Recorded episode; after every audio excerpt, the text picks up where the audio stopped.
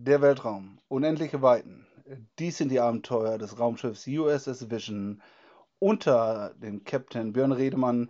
Das bin nämlich ich, ähm, 45 Jahre jung aus Münster und Commander Klaus Schwintek, 53 Jahre jung aus München und Alexandra Schwintek, Lieutenant Junior Grade, 23 Jahre alt. auch aus München und wir freuen uns, dass wir heute bei diesem Podcast dabei sein dürfen und viele Grüße nach Berlin.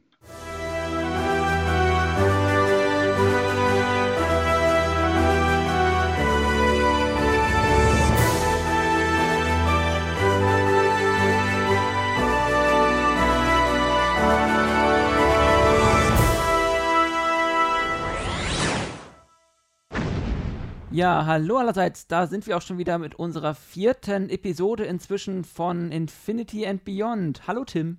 Hallo Basti. Ja, Tim, was ist denn so im letzten Monat alles passiert? Viel zu viel, um das jetzt auszuklamüsern, aber wir bleiben mal bei den Star Trek-Themen.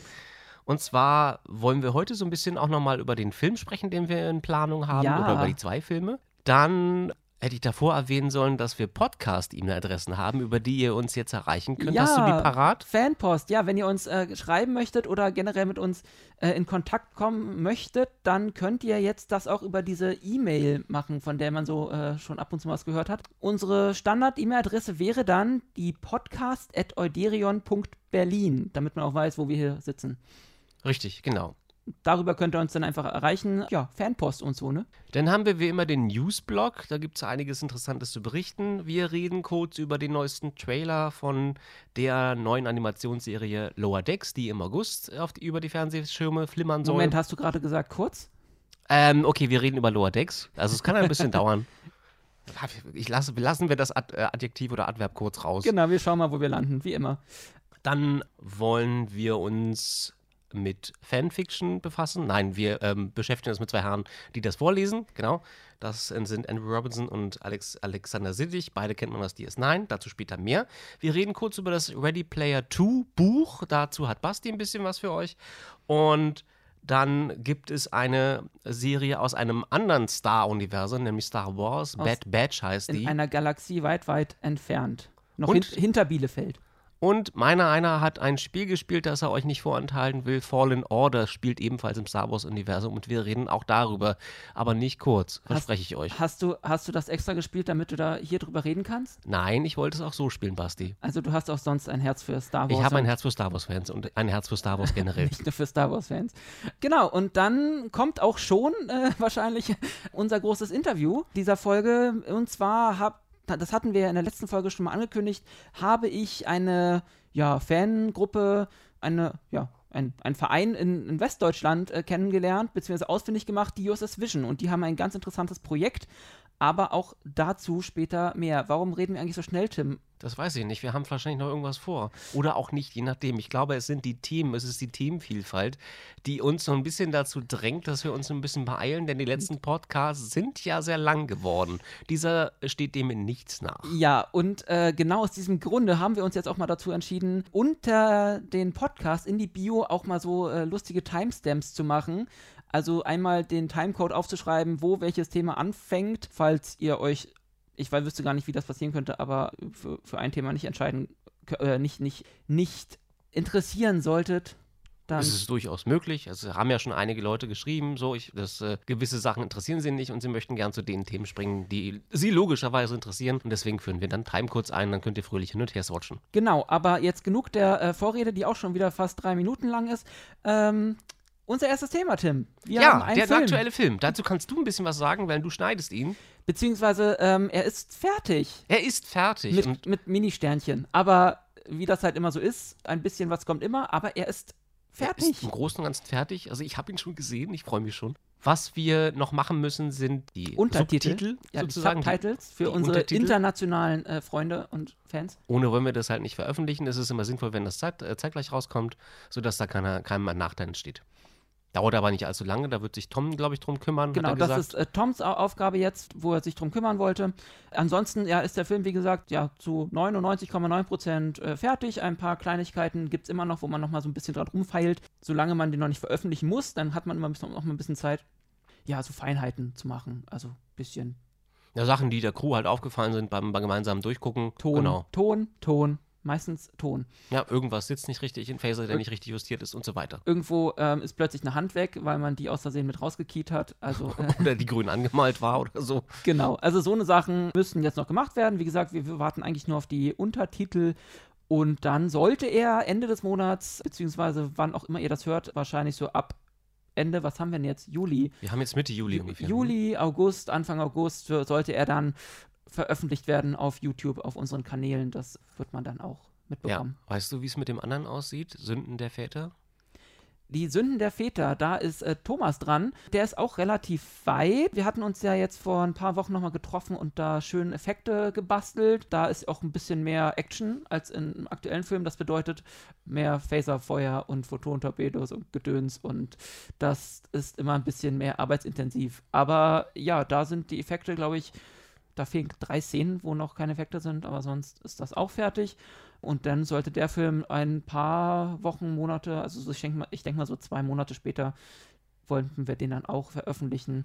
Also den kriegt ihr noch dieses Jahr zu sehen. Ja, definitiv. Gut. Also das, äh, wir wollten die halt nicht hintereinander, kurz hintereinander rausbringen, weil das ist dann immer so ein bisschen kontraproduktiv. Und dann, also was so Klicks und so angeht, und dann wartet man lieber nochmal einen Monat. Genau, und dann kommt das raus. Und da freuen wir uns alle drauf. Neben diesen erfreulichen Nachrichten haben wir leider auch eine schlechte für euch. Oder eine traurige vielmehr. Genau, wer es nicht mitbekommen hat, Grant Imahara ist gestorben, nur 49 Jahren, irgendwie ganz plötzlich an einem plötzlichen Aneurysma. Wer wem der Name jetzt nichts sagt, Mythbusters, äh, da kennt man ihn, glaube oder kennen ihn, glaube ich, die meisten. Hat da also eine Serie, die ich, ich, die ich auch nur äh, so sporadisch mal verfolgt habe. Ich kenne ihn persönlich vor allem aus der Fanfilm-Serie Star Trek Continues. Da hat er nämlich den Zulu gespielt. Ja, daher kenne ich ihn auch. Ich habe äh, Star Trek Continuous eine Weile verfolgt und habe mir die Folgen gern angesehen und finde es auch sehr schade, dass dieser junge Schauspieler schon das Zeitliche segnen musste. Auf Twitter haben ja einige Co-Stars und auch Leute, die ihn begleitet haben, schon ihre Trauer geäußert. Äh, Das sind nicht wenige, da sind bekannte Namen dabei, wie Felicia Day zum Beispiel, die man aus der Serie The Guild kennt. Also äh, gerade bei Leuten, die eher sich mit World of Warcraft ein bisschen auskennen, da ist die Dame ja sehr aktiv und generell auch was Rollenspiele anbelangt, kennt man die Dame eigentlich. Ja. Äh, selbst war er wohl äh, sehr großer generell Star Trek oder und Science-Fiction-Fan. Ist auch relativ häufig mal irgendwie als äh, in, im Cosplay irgendwo rumgelaufen. Und beruflich war er auch nicht untätig. Also er hat ähm, so hinter den Kulissen bei so als wie, wie heißt denn das? Er hat so Roboter gebaut und sich äh, so um Special Effects und sowas im Hintergrund gekümmert. Unter anderem bei Jurassic Park The Lost World. Ich glaube, das ist der zweite. Bei Galaxy Quest Star Wars hat er äh, mitgearbeitet und da irgendwie an R2D2 mit rumgeschraubt und so. Also man hat ein bisschen was von ihm gesehen. Ja, auf jeden Fall. Äh, echt schade. 49 ist jetzt echt nicht alt. Lower Decks. Dim, dim, dim. Da ist ein neuer Trailer rausgekommen, jetzt vor ein paar Tagen, glaube ich sogar. Der ist relativ frisch. Zwei Minuten geht er. Wir haben ihn uns angesehen, mehrfach. Und ich bin tatsächlich positiv überrascht, wie gut sie den Humor eingefangen haben. Also, wa- was sie draus gemacht haben, finde ich jetzt schon großartig. Es gibt ja ganz viele Stimmen, die bereits sagen, äh, also über den Trailer sagen, nee, das ist wie Teen Titans. Von der Machart her, ja, klar. Oder wie Final Space. Oder vom- Final Space vom Look her. vom, vom, vom Look, vielleicht auch ein bisschen vom Humor, obwohl ja Final Space eher ernstere Töne Äh, anschlägt. auf jeden Fall. Und Lower Decks haben wir jetzt im Trailer gesehen, ist sehr humorig Ja. geraten. Ähm, wobei Final Space auch sehr witzig ist, aber halt auch oft sehr böse und doch ein bisschen brutaler. Es ist halt genau wie in Lower Decks äh, ja nichts für Kinder. Also Lower Decks soll ja auch eher Erwachsene als Zielgruppe haben. Also anders als die Animated Series, die sich damals bewusst an Kinder gerichtet hat, tatsächlich, möchte man mit Lower Decks eher Erwachsene ansprechen. Sie. Ja, wie das ist, so halt so ist mit dem Internet, Haters gonna hate und da ist ein Trailer zwei Minuten draußen und schon äh, schießen sich alle drauf ein, auf, bevor man überhaupt eine Folge gesehen hat. Klar, heutzutage jetzt gerade nach den letzten Serien könnte man, kann man ein bisschen skeptisch sein, was die da uns äh, in Sachen Star Trek so vorsetzen. Das sind halt die Leute da draußen, die dann unter die, unter die, in die- Kommentarsektionen einfach schreiben, ich hab's euch ja gesagt, der wird, der wird scheiße oder Im- der war scheiße. Im Nachhinein ja dann. Ja, so, genau. um, um, um, um Recht zu behalten, ich verstehe halt diese Art nicht, etwas von vornherein zu verteufeln. Ich meine, wenn ich weiß, dass mir Eis scheiße schmeckt, dann, ähm, dann esse ich es nicht. Und dann posaune ich es nicht in die Und ganze Welt es nicht in die hinaus, ganze Welt hinaus, klar, aber ich meine, das ist das Internet. Jeder fühlt sich halt in irgendeiner Form ermächtigt, seine Meinung mitzuteilen, weil er sich auf den Lips, Schlips getreten Und fühlt. man muss sofort reagieren, sobald irgendwas da ist, dann ähm, muss man, kann man nicht lange la- nachdenken und muss sofort seinen Kommentar in die Welt posaunen. Ähm, so kann man halt auch eine Serie totreden. Also Ja. ich lass, lass, guck dir BK an. Ja. Klar, da ist auch viel falsch gelaufen, aber äh, im Vorhinein gab es auch schon viele Unkenrufe und jetzt werden die sich auch wieder hinstellen und sagen, wir haben es euch ja gesagt. Ja, ich sag immer, man kann das sich erstmal angucken und dann kann man es immer noch scheiße finden. Also, Genau, und wir können jetzt, ähm, also ich freue mich tatsächlich drauf. Ich, find's, ich fand es lustig. Ich fand den Trailer sehr unterhaltsam, sehr amüsant auch. Ich mag jetzt schon einen der Charaktere, die, ähm, die Dame, die da vorgestellt wurde, die, äh, die, die, die zweite Hauptrolle, sage ich jetzt mal, die zweite heimliche Hauptrolle. Sehr amüsanter Charakter. Ich weiß jetzt nicht, wie sie heißt. Gesprochen wird sie von Fanny, Fanny, Fanny Newsom? Ist, ist sie das? ähm, Tawny Newsome, Tawny glaube ich, äh, hat man bei äh, Space Force letztens auch gesehen. Also Als in Pilotin, ihrer, ne? In, sogar, also sie selbst und nicht nur ihre Stimme gehört. ähm, genau, sie war da, glaube ich, die, wenn ich richtig liege, die Helikopterpilotin. Basti, hast du rausgefunden, wo Lower Decks läuft? Ist das schon bekannt? Ähm, das ist also in den USA läuft es ab 6. Äh, August, natürlich auf CBS, CBS All Access. In Deutschland äh, habe ich von Hörensagen gehört, hat sich bisher jedenfalls keine Plattform gefunden. Ähm, Netflix und Amazon Prime sollen wohl beide Nein gesagt haben zu der Serie. Das heißt, wir Deutschen schauen wahrscheinlich im Moment erstmal ein bisschen in die Röhre. Es sei denn, da kommt noch was. Also, wie gesagt, offiziell habe ich nichts gehört. Ich habe nur per Buschfunk halt gelesen, dass äh, Amazon und Netflix ähm, das abgelehnt haben. Aber Netflix, äh, wahrscheinlich Netflix deswegen, weil sie Serien wie Final Space drin haben, die einen ähnlichen Ton treffen. Ja, ich, das, das kann ich nicht sagen, kann gut sein. Andererseits hatte Netflix ja damals Discovery und Picard ist ja dann zu Amazon Prime gegangen. Man weiß ja nicht, was da im Hintergrund so abläuft. Hm. Das ist halt das Problem mit den internationalen Vermarktungsrechten. Ja, und dann Und wäre dann noch Rick and Morty, was ebenfalls auf Netflix läuft, das auch einen ähnlichen Ton anschlägt. was ja von denselben Machern ist, genau. Ja. man weiß es nicht. Ich fände es schade, wenn das wie die letzten Shorttracks ein bisschen im Sande verlaufen würde. Weil Weil, Shorttracks sind ja, also die laufen ja tatsächlich nebenher und äh, Lower Decks ist ja eine eigenständige Serie. Also ich fände es echt schade, wenn die keine Abnehmer fänden Ja. auf dem internationalen Markt. dass mir dann irgendwie erst wieder auf, auf irgendeine Blu-ray oder sonstige Veröffentlichung warten Ja, das müssen. wäre echt doof. Hoffen wir mal, dass sich dann noch jemand findet, weil so eine neue Star Trek-Serie nicht in Deutschland sehen zu können, das wäre schon ziemlich traurig. Also, Und auf Disney Plus brauch, brauchen wir, glaube ich, nicht zu bauen. ähm, es sei denn, Disney kauft mal eben noch äh, Star Trek auf. Ich würde es ihnen zutrauen, ne? Die machen halt eine Menge richtig mit äh, Star Wars.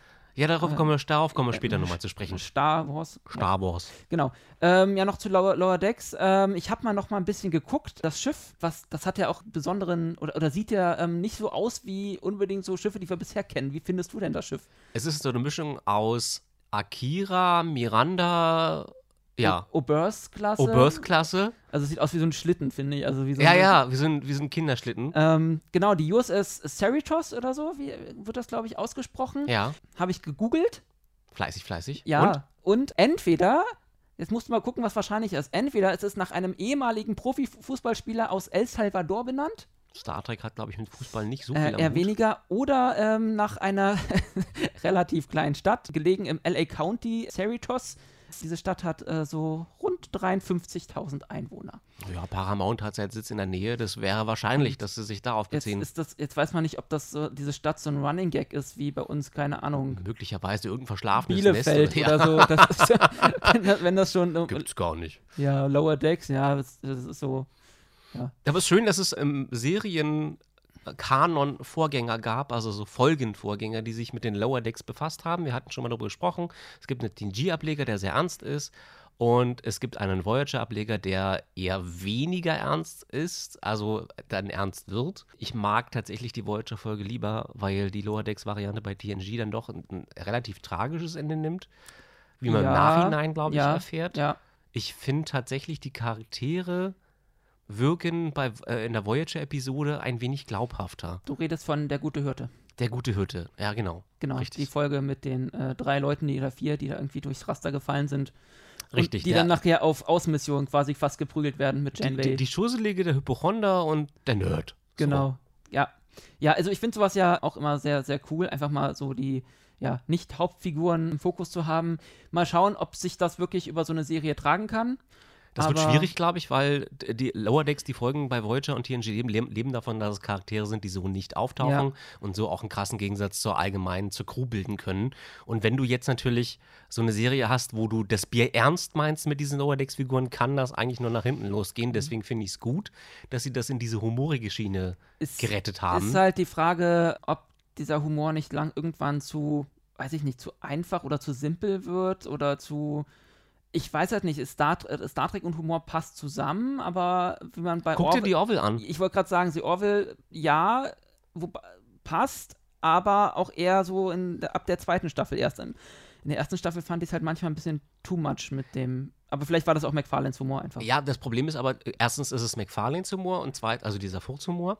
Und zweitens ist es, ähm, ist es im Zeitschriften oder im Animationsgewerbe mehr möglich, Sachen nochmal also drüber zu machen. Also einfach die, die Allegorie noch größer zu machen, die Metapher noch ähm, besser rauszuhauen und das Ganze so dermaßen zu überspitzen, dass du es nicht wahrnimmst. Also dass es einfach, dass es Teil der Serie wird und dass du es so nimmst und dadurch wird es halt noch treffender, finde ich. Also was bei Rick and Morty halt wirklich drüber ist, das hast du, dann wirst du auch bei Lower Decks wahrscheinlich haben. Ja. Also die werden die Nummer rüber retten und es wird passen, denke ich mal. Es wird sicherlich keine Serie, wo wir erwarten, dass es die, die äh, durchgängig ernste Töne anschlagen wird. Das können wir knicken so. Ähm, Holodeck äh, ähm, Waste Removal, sage ich nur. Aus Ja. Dem Trailer. so schön.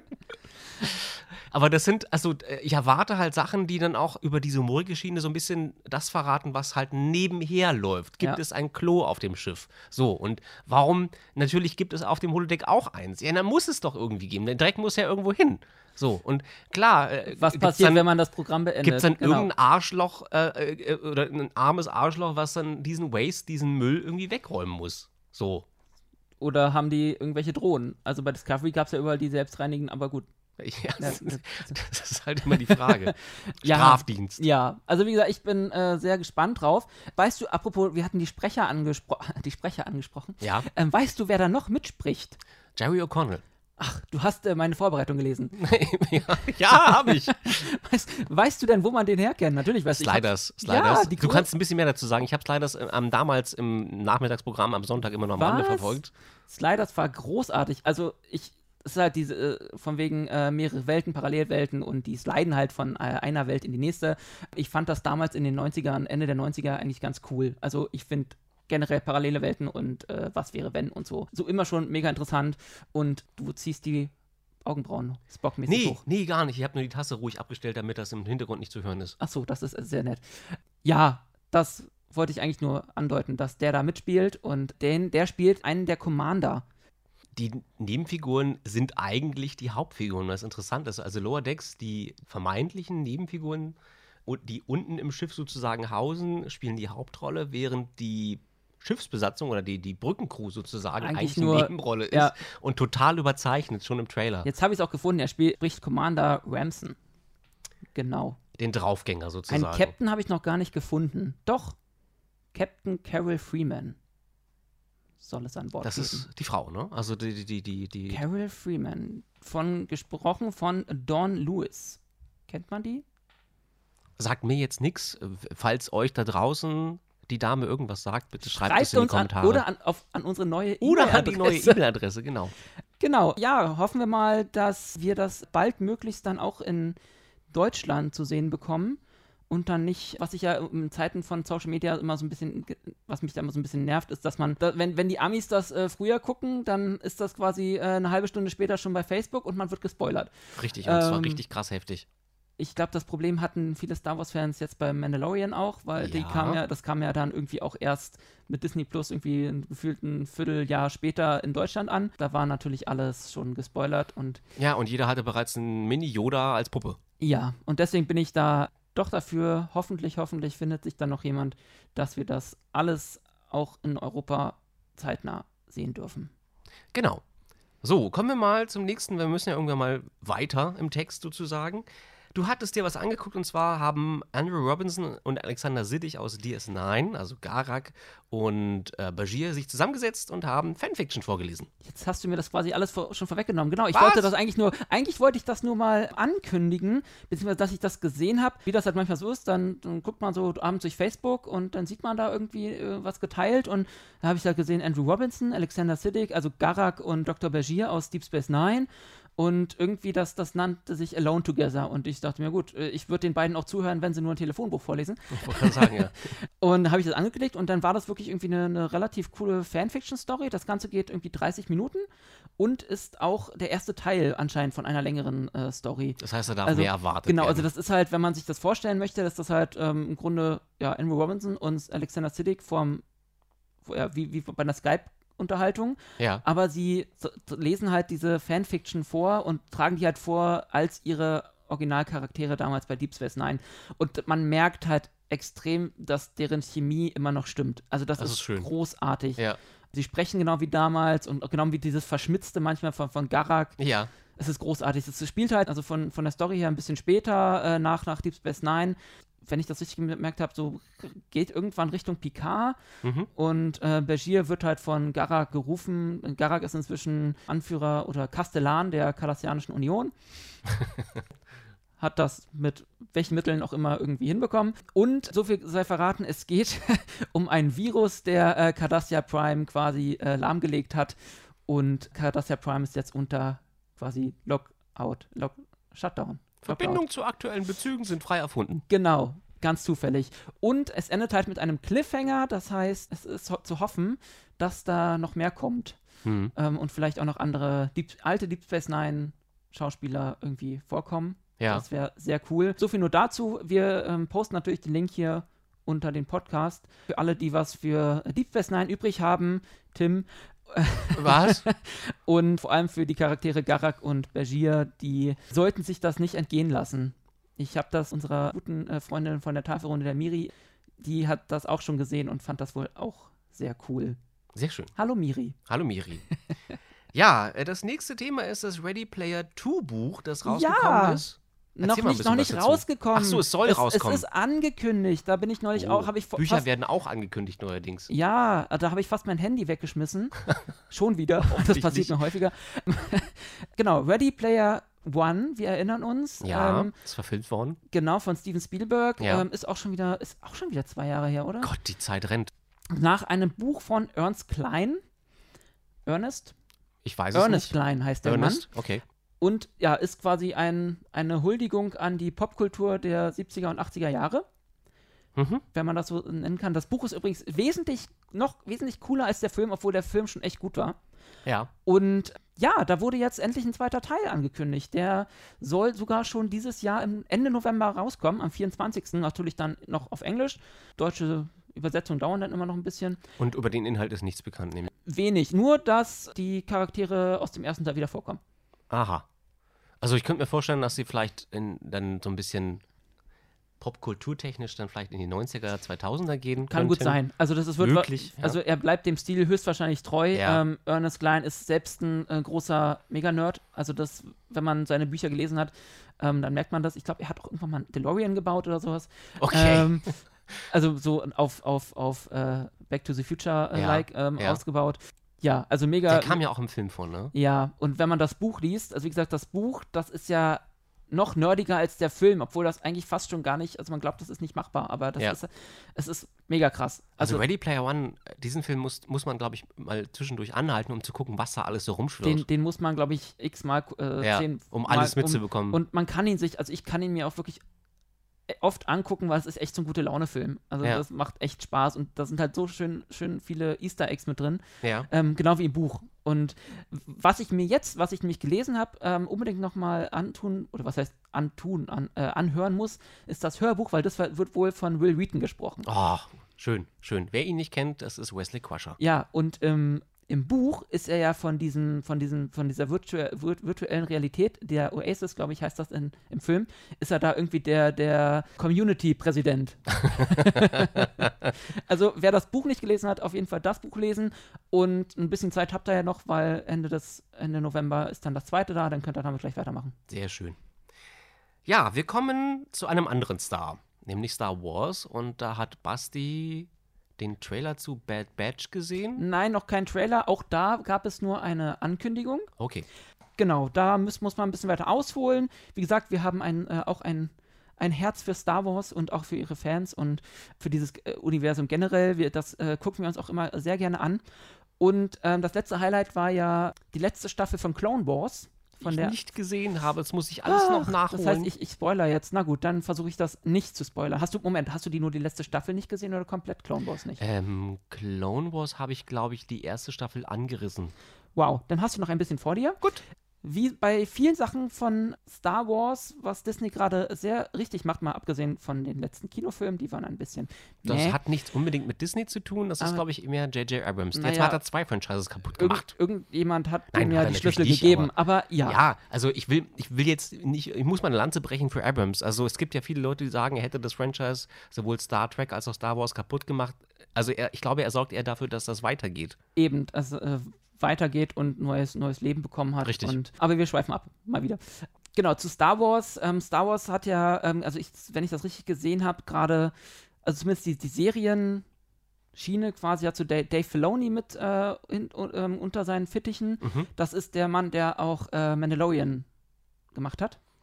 Ja, okay. Ähm, eine- Mandalorian war gut. Eine sehr gute Serie. Über die müssen wir auch nochmal speziell reden, aber das machen wir nicht in diesem Podcast. Und Bad Batch ist jetzt quasi, hat er jetzt auch dann unter sich und das wird die Fortsetzung von der animierten Clone Wars Serie. Endet, ich, ja, ich frage jetzt Und- mal, einfach unverblümt. Also, wenn ihr euch jetzt, ich, es könnte sein, dass ich spoiler, aber ich frage einfach mal, spielt Bad Batch dann einfach nach Order 66? Oder? Ja, genau so. Wow, Bingo. Okay. Ähm, genau, die ähm, Clone Wars Serie endet ja. Da haben sie ja zum Glück, wie gesagt, bei Disney Plus jetzt vor kurzem die letzte Staffel rausgebracht, die ich äh, auch echt gut fand. Also das Ende, die letzten vier Folgen, glaube ich, waren großartig. Also Mhm. das war mit das Beste an Star Wars, was ich irgendwie seit Rogue One gesehen habe, finde Ja. ich. Und spielt dann halt wirklich exakt zum Ende von Episode 3 Okay, ja. und endet halt mit Order 66 Ja. und äh, Spoiler, ne, dass äh, Ahsoka muss sich, Ahsoka, glaube ich, heißt sie, wird sie Ja. ausgesprochen, muss sich dann quasi gegen ihre liebgewonnenen Klone verteidigen, Ja, schweren Herzens, und dann geht sie halt irgendwann, in, irgendwann ins Exil. ja. Und Das haben viele Jedi nach Order 66 machen müssen. aus, aus irgendeinem Grund werden das immer mehr. So viel zum Thema, äh, äh, es gibt nur noch zwei Jedi. ja, Von, das können sie, glaube ich, nicht Genau, nein. aufrechterhalten. aber sie war ja äh, prinzipiell, oder, oder war ja rein praktisch, war sie ja kein Jedi mehr zu dem Zeitpunkt, die hatte ja den Orden quasi verlassen. Davon habe ich, das Ja. habe ich wiederum mitbekommen. Und am Anfang dieser letzten Staffel haben sie nämlich, um den Bogen zu Bad Batch be zu ähm, bekommen, ja, so eine Sonderkloneinheit äh, vorgestellt von, sagen wir mal, sehr speziellen Klonen, Ja, die alle ein bisschen, also was heißt deswegen Bad Batch, die ein bisschen misslungen sind, aber irgendwie halt auch nicht, ähm, weil sie haben halt eine, eine spezielle, also das ist halt so die Kommandoeinheit, ne? Wie, wie man es ja aus irgendwelchen, oder so eine typische Rollenspieleinheit. Äh, dann hast du da den, den Tank und dann hast du da den, den, den Sniper und dann irgendwie den, den Computer-Crack und das ist halt die Bad Batch, die auch mit sehr speziellen Maßnahmen kämpfen. es klingt halt wirklich so, als würde das in diese humorige Schiene wie Lower Decks geraten. Das, könnte das sein? Ja, wahrscheinlich eher nicht, weil, weil ich fand halt, Clone Wars an sich hat, war schon an vielen Stellen sehr ernst, wo ich mir dann auch dachte, das ist auch nicht, nicht unbedingt was für Kinder mehr. Und deswegen hoffe ich, dass sie so ein bisschen in der, in der Schiene bleiben. Und es soll halt, ähm, wie gesagt, dann nach. Oh, äh, Tee Earl Grey heiß. Ja, Moment, ich gieße mir das mal kurz ein, wir schneiden. Nein, wir können das gerne mit reinnehmen. Wir Ja, gut. trinken Tee. Wir trinken Tee, also wirklich nur Tee. Nicht Noch. so wie bei anderen Podcasts, wo Alkohol getrunken wird. äh, nein, deswegen stelle ich die Earl Grey Rumflasche auch wieder zur Seite. Mist. Genau, Bad Batch. Und ähm, wie gesagt, ich hoffe, dass es nicht zu humorisch, humorisch, humorig wird. Es gibt bestimmt beides, aber Ähm, wir bleiben bei humorig. Und ich bin halt echt gespannt, was sie daraus machen, weil Mhm. es soll ja, wie gesagt, nach Episode 3 Ja. oder zwischen Episode 3 und 4 dann äh, spielen. Okay. Genau zur selben Zeit quasi dann wie The Mandalorian. Mhm, Und man hat ja schon ja. für die, also ich bin gespannt, ob sie da die Erzählung, Erzählstory, Erzählstories, die, die Stories wieder äh, äh, so gut äh, schaffen zu verknüpfen wie schon vorher oft. Also das, das schaffen sie halt im Moment echt. Also was äh, Darth Maul angeht, bei Clone Wars halt, Mhm, ja. seine Geschichte, wie die weiter erzählt wird, oder auch manche Geschichten, die dann bei Mandalorian wieder auftauchen, die, die jetzt schon angerissen wird mit den Mandalorianern. Ja. Das schaffen sie halt bei, bei Disney gerade echt gut, vers verschiedene Stories oder ja, Erzähllinien aus mehreren Filmen und Serien gut miteinander zu verknüpfen. Und ich hoffe oder bin gespannt, ob sie es dann auch schaffen, mal so ein Crossover aus The Bad Batch, Batch der Serie dann mit Mandalorian zu machen, weil bei Mandalorian, so hat man ja schon gehört, für die zweite Staffel sollen da so einige Charaktere auftauchen. Ahsoka zum, Beis zum Beispiel. Ahsoka. Wir rechnen, äh, wir lernen noch mal reden. ähm, Ahso- Ahsoka zum Beispiel und ich weiß gar nicht, wer denn noch. Ich hatte dann noch mehrere Namen gelesen und das kann alles sehr interessant werden. Und da muss ich halt echt sagen, macht Disney gerade mehr richtig als die Leute, die das äh, Star Trek oder das, die die Schlüssel für Star Trek haben. Ja. Denn wir kommen Ja. gleich mal. Naja, ich kann dir nur zustimmen tatsächlich, weil sie schaffen gerade die Verknüpfung von den drei neuen Filmen unter Lukas zu den drei alten Filmen unter Lukas. Und das machen sie nicht nur im, das machen sie tatsächlich nicht nur im animierten Serienbereich, sondern sie machen das auch im Spielebereich. Da können wir gleich zu Fallen Order überleiten. Eine, Mom- einen Moment noch. Einen Moment noch. Ja, weil ich habe nämlich ganz vergessen, äh, wann Bad Batch überhaupt rauskommen soll. Das Sag, 2021. Also wir haben noch ein bisschen Zeit. das, nur das Jahr ist bekannt. ja, Okay. aber es wurde groß angekündigt und dann natürlich auf Disney Plus, was ich ja auch schon habe. Ja, aber du wolltest, du wolltest jetzt äh, ganz elegant überleiten. Ja, weil tatsächlich Fallen Order auch in dieselbe, also dieselbe Zeitschiene fällt. Wir sprechen von dem Spiel. Wir sprechen von einem Spiel, das von Respawn Entertainment im, No- im November bzw. Dezember 2019 gepublished wurde unter der Führung von Electronic Arts. Buh! Uh, das Imperium selbst. Ja, das Imperium selbst tatsächlich mit ihren komischen Glücksspielen da. Aber das ist ein ganz anderes Thema, kann man sich später mal streiten. Jedenfalls haben sie mit Fallen Order viel richtig gemacht, wie ich finde. Ich habe es letzten Montag durchgespielt, nachdem ich lange gewartet habe, ob ich es mir kaufe oder nicht.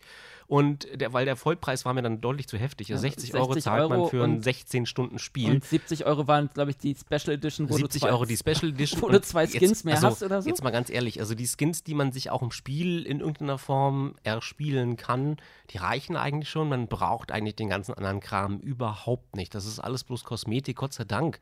Hat es keinen Einfluss auf das Spielgeschehen. Es gibt auch keinen Multiplayer. Das ist halt ein reines Third-Person-Story-Mode-Adventure. Oh, das man hat so man will. heutzutage auch nicht mehr oft. Das hat man nicht mehr oft. Also ich meine, die alten, also die neuen Lara Croft-Teile machen das, aber tatsächlich hat hier EA bzw. Respawn, die ja bekannt sind durch Titanfall, die Titanfall-Reihe. Äh, Habe ich auch gehört von, ja.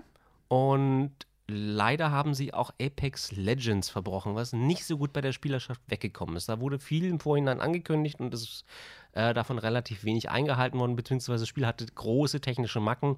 Bei Fallen Order haben wir das jetzt nicht. Das ist ein Rundumpaket, was glücklicherweise ohne große Vorkommnisse gepublished wurde. Und zur Story, wie gesagt, es spielt halt nach der Order 66 und zwar ein paar Jahre nach der Order 66. Es geht um einen jungen Padawan namens Wie, wie eben angesprochen, mal wieder ein Jedi, der zufällig entkommen ist. Mal wieder einer, der zufällig entkommen ist, wobei man am Spiel lernt, dass es noch mehrere andere Jedi gab, die auch entkommen sind. Das heißt, bleibt nicht bei dem. Es fügt sich nahtlos tatsächlich in das Geschehen ein. Und ich habe jetzt, ich kenne mich mit dem Kanon von Star Wars wenig aus, muss ich ganz ehrlich sagen. Aber ich hatte nicht den Eindruck, dass es große Brüche gibt. Da mag mir jetzt der ein oder andere irgendwie auch schreiben. Gerne, ich lerne gern was dazu. Wenn ihr irgendwas im Spiel gefunden habt, was in irgendeiner Form mit dem Star Wars Kanon bricht, dann bitte ja, schreibt mir. Es geht um Cal Kestis. Cal Kestis wird gespielt von Cameron Monaghan. Und Cameron Monaghan kann man kennen. Ähm, der ist bekannt durch die Gotham-Serie. Dort spielt er einen ziemlich bekannten Charakter, und zwar den Joker. Ja, habe ich nicht gesehen, aber ich weiß, also ich habe, ich kenne den Charakter ja. Und er spielt ihn sehr gut. Also er, er hat mir in Gotham wirklich imponiert.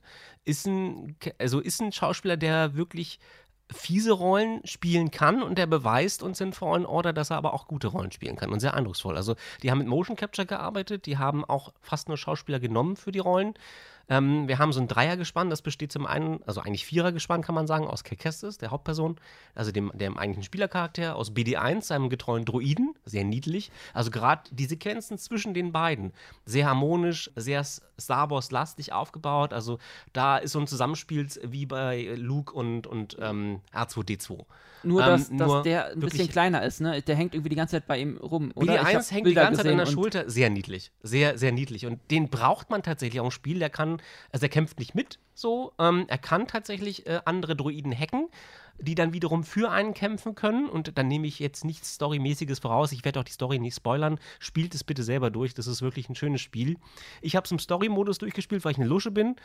Und viele sagen ja, okay, das Spiel, wenn man ähm, Hardmode spielt, dann fühlt es sich so ein bisschen Dark Soulig an.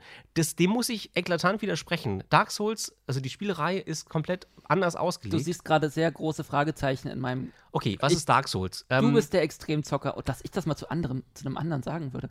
Okay, Dark du bist Soul- der die Dark. Souls-Reihe ist dadurch bekannt, dass sie dem Spieler sehr stark in den Hintern tritt. Das heißt, du wirst, der Frustfaktor hoch? Dinge, Frust, sehr hoher Frustfaktor, also gerade Spiele, äh, Spieler, die dazu neigen, das Pad gerne mal in die Ecke zu schleudern, sollten die Spiele von Mhm. From Software nicht anfassen. Dann das werde ist ich das einfach nicht so. tun.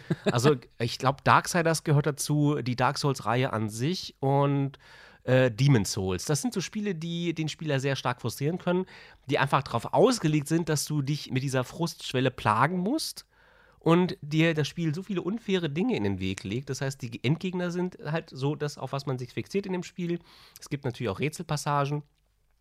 Aber die Dark Souls-Reihe ist dadurch geprägt, dass sie halt wirklich sehr, sehr fies ist. Und das ist, da, das ist Fallen Order überhaupt nicht. Fallen Order möchte dich durch dieses Schlauchstory führen. Es, ist, ähm, es hat den Anschein einer Open World, ist es aber nicht. Also Open World meint einfach nur frei begehbar, du kannst überall hin. Das ist bei Fallen Order überhaupt nicht der Fall. Du hast Schlauchlevels. Du wirst also Du, ver anhand du ver verläufst dich nicht. Du kannst dich eigentlich so gut wie nicht verlaufen. Klar, das ist möglich, prinzipiell. Aber du hast eine Karte im Spiel, die dich immer wieder zum Schiff zurückführt. Und also gut, das ist das einzig Frustrierende im Spiel, ist halt einfach, dass du, wenn du die ähm, Story auf dem Planeten erledigt hast, dann wieder zum Schiff zurückhüppen musst. Und es gibt halt sehr Was? anstrengende Ohne, ohne, ohne irgendwelche- ohne Beam, ohne irgendwas, sowas gibt es bei Star Wars. Ja, muss ja einfach nicht Beam sein, kann ja einfach ein Schnitt sein. so eine Trans Cut-Sequenz oder- Translokation hin zum Schiff. Nee, gibt's nicht. Du musst zurückspringen. Also es ist halt halt sehr viele Hüpfpassagen, sehr viele Ah. Kletterpassagen. Es ist halt so ein bisschen sehr Lara Croftig. Ja, ich wollte gerade sagen, da, da, da würde ich ja schon wieder durchdrehen und dann würde ich immer. Aber das Haupt, um dich kurz zu unterbrechen, das Hauptaugenmerk dieses Spiels liegt auf den Lichtschwertkämpfen. Die haben sie wirklich grandios in Szene gesetzt. Das ist einfach, macht einfach Spaß, Sturmtruppler mit dem Lichtschwert zu zerlegen, einen Ja. nach dem anderen. Und man bekommt im Laufe des Spiels, man hat so einen Talentbaum, den man sich individuell ausbauen kann. Letzten Endes macht es aber also keinen Unterschied, welches Talent man wählt. Am Ende des Spiels hat man die meisten tatsächlich in der Tasche. Und den Wiederspielwert möchte das Spiel dadurch kreieren, dass es halt Cosmetics in die Welten geworfen hat. Und ich habe mir dann gesagt, naja, also ich brauche ja eigentlich nicht. Mich interessiert wirklich nur die Geschichte. Und die ist gut. einmal durchspielt und Die ist wirklich gut. Also man fängt auf Braca an. Also es ist ganz kurz der Hintergrund, weil man im Laufe des Spiels sowieso erfährt, was jetzt, was es mit dem Charakter auf sich hat. Das wird am Anfang schon so ein bisschen angedeutet. Kerkestis ist der so ein bisschen der verlorene Padawan, der sich auf Braca geflüchtet hat, nachdem er dort nach der Order 66 geflüchtet ist. Das spielt so zehn Jahre später ungefähr.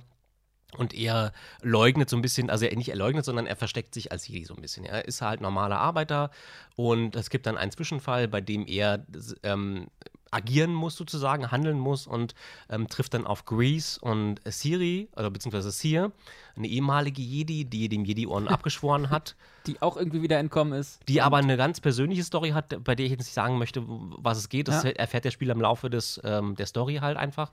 Und äh, Grease ist halt nicht der klassische Raumschiffkapitän, wie Han Solo zum Beispiel, sind Draufgänger, sondern der ist wahnsinnig vorsichtig, wo andere halt völlig unbekümmert ins Abenteuer stürzen, sagt Grease, da müssen wir jetzt dahin. Muss das sein? Das könnte das Schiff zerkratzen. Ja, genau. Also der hat halt wirklich Angst um seine Stinger Mantis, also wirklich ein schönes Schiff. Und Schöner für die kann die man Ebon übrigens im Laufe der Zeit, nein, für Nicht die so kann man schön als die Ebonhawk. im Laufe der Zeit auch tatsächlich auch neue äh, Skins und so weiter beschaffen. Das ist jetzt aber, das ist so nebensächlich. Also mich hat, äh, das, die ganzen Kosmetika haben mich überhaupt nicht interessiert. Man kann das Licht, Lichtschwert auch irgendwie mit Farben anders basteln und so weiter, sieht anders aus. Das siehst du im Spiel aber überhaupt nicht. Also das ist halt, das macht halt einfach keinen Sinn. Ach So. du, den, den, den, den, den Griff oder was? Ja, der Griff sieht dann anders aus. Das So, ich dachte jetzt einfach nur die, die Klingen, Klingenfarbe. Die Klingfarbe kannst du auch ändern. Ja, solange, So, ich mein lila, solange ich mein lila Lichtschwert habe, ist mir Sehr schön. Nee, aber ähm, im Prinzip ist halt wirklich wichtig, die Handlung, die sich halt ähm, so ein bisschen auch verzweigt. Man lernt andere Charaktere auch kennen, die sehr unterschiedliche Motivationen haben. Wobei ich ähm, die Motivation von Siehe im Laufe des Spiels nicht ganz verstanden habe, aber es offenbart sich am Ende. Also man wartet sehr lange, bis sie dann irgendwann mal sagt, so, ja, bei mir läuft so und so und ich habe das und das deswegen gemacht. Ach, der, aber, aber der Hauptsache der große Aha-Moment kommt. Also nicht, dass das irgendwie Es gibt einen untergeht. Twist. Also ich fand schon, also es gibt ja viele, die sagen, "Ja, das habe ich vorausgesehen. Das konntest du nicht voraussehen. Also es gibt so Punkte, wo, wo ich einfach sage, okay, das, das habe ich nicht kommen sehen. Man trifft auf bekannte Charaktere. Da, das werde ich jetzt nicht spoilern, weil das wirklich ein schöner Moment ist. Mhm. Ich sage nur Kashyyyk. Ähm, ja, nee, nee, den tatsächlich nicht. Ah? Nee, den tatsächlich nicht. Das, Okay. das, das, das, das werde ich wohl, ne, das, ähm, ja, so. Aber wichtig ist halt einfach, dass die Motivation hinter dem Charakter, dem Hauptcharakter zu verstehen. Also de- der ist so ein bisschen verloren und es ist diese Coming-of-Age-Story, die ja schon mit Luke Skywalker in den alten Filmen so ein bisschen zu sehen war. Der junge Luke Skywalker, der erwachsen wird, der sich einer, einer neuen Motivation oder einer, einer neuen Gefahr stellen muss, die ihm vorher vielleicht nicht bewusst gewesen ist. Bei Cal Kestis ist es anders. Ihm ist die Gefahr ständig bewusst. Er muss sich verstecken. So. Und ähm, er weiß, was auf ihn zukommt, aber er hat sich halt dem nicht gestellt. Er hat halt, ist auf diesem Abbauplaneten, auf diesem Minenplaneten halt versackt und versteckt sich dort. Dann kommt irgendwann die zweite Schwester sozusagen ähm, von der dunklen Seite und sagt: Na, wir haben ja eine Macht gespürt, ähm, wer war das? So. Und das ist halt der, der jetzt Spoil das ist kein. Spoiler, ist halt der Ja. Anfang tatsächlich. Und dann geht's los, sozusagen.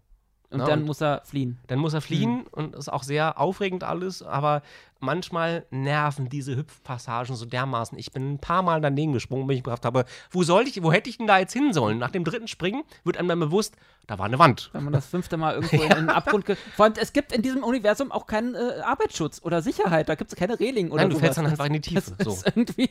Ja, gut. Jetzt wissen wir auch, warum das Imperium eigentlich untergegangen ist. Fehlender Arbeitsschutz. Richtig, genau. Nee, jedenfalls sehr schönes Spiel, kann ich empfehlen, gibt es mittlerweile auf Steam. Wartet bitte bis zum nächsten Sale bei Steam. Dann ist es runtergesetzt meistens auf so 30 Euro, dann lohnt es sich, das Spiel zu holen. Oder guckt bei, bei Epic äh, Game Store oder so, da ist es auch hin und wieder mal runtergesetzt. Ich würde es nicht zum Vollpreis kaufen, tatsächlich, es lohnt ja, sich nicht. Diese EA-Games sind sowieso immer noch mal extra nochmal irgendwie 10 Euro teurer, habe ich immer das Gefühl. Und dann irgendwie 60, 70 Euro für so ein Spiel, wo man dann Hm, maximal einen Tag mit zu tun hat. ja. So, so gut die Story auch sein mag, aber irgendwo ist dann halt auch Ende. Also bei Red Dead Redemption damals hat es sich halt bei mir gelohnt, weil ich dieses Spiel einfach Red Dead Redemption ist auch komplett anders ausgelegt. Du hast Ja. ja Sidequests. Das Ja, hast du bei Fallen Order überhaupt nicht. Red Dead Redemption beschäftigt dich ja einfach mal irgendwie Tage, Ja. wenn du wirklich alles mitmachst. Aber das ist, glaube ich, ein anderes, nochmal ein anderes Universum. Ja, das Schöne ist, Respawn Entertainment hat einen zweiten Teil angekündigt. Das heißt, sie arbeiten daran. Ähm, wann der rauskommt, das wissen wir natürlich noch nicht. Aber Der es nächste verlorene Padawan. der, nee, tatsächlich, also äh, ich sage jetzt mal so, die Story verläuft so, dass du am Ende das Gefühl hast, da ist eine Crew zusammengewachsen Ah, so, und das fängt gerade erst an. so wie bei Picard Ende der. Ja, ich, oh, sie haben es, sich endlich es gefunden. endet nicht so schlecht, sagen wir mal so. Whoop. Also tatsächlich hast du eher das Gefühl, so ist ein rundes Ende und ähm, die, äh, die Handlung des Charakters ist auch nachvollziehbar, tatsächlich. Ja, das, Und sie fügt sich nahtlos in den Kanon ein, zumindest das ist ist, mein ja, Empfinden. das ist ja heute schon viel wert, wenn man den richtig, ja. Hauptcharakter und seine Entscheidungen nachvollziehen kann. wegen, wir machen das völlig anders, als das hier bei äh, Episode 4 der Fall gewesen Ja. ist. Nein, nee, nee, nee. Also sie bleiben schon dem Kanon sehr treu in, in, den Spiel, in dem Spiel. Das fand ich sehr schön. Schön. Dann geht raus und kauft euch dieses Spiel, wenn es günstig ist. Wartet, bis es im Sale ist. Genau. Kann ich noch raten. Dieses, dieser Podcast wird gesponsert von. EA, oh Gott. it's in a game. wir schneiden das raus. Oh mein Gott. So. Ja, genau. Jetzt kommen wir zu dem großen Interview, das du geführt hast mit der USS Vision. Trommelwirbel. Badumts. Genau.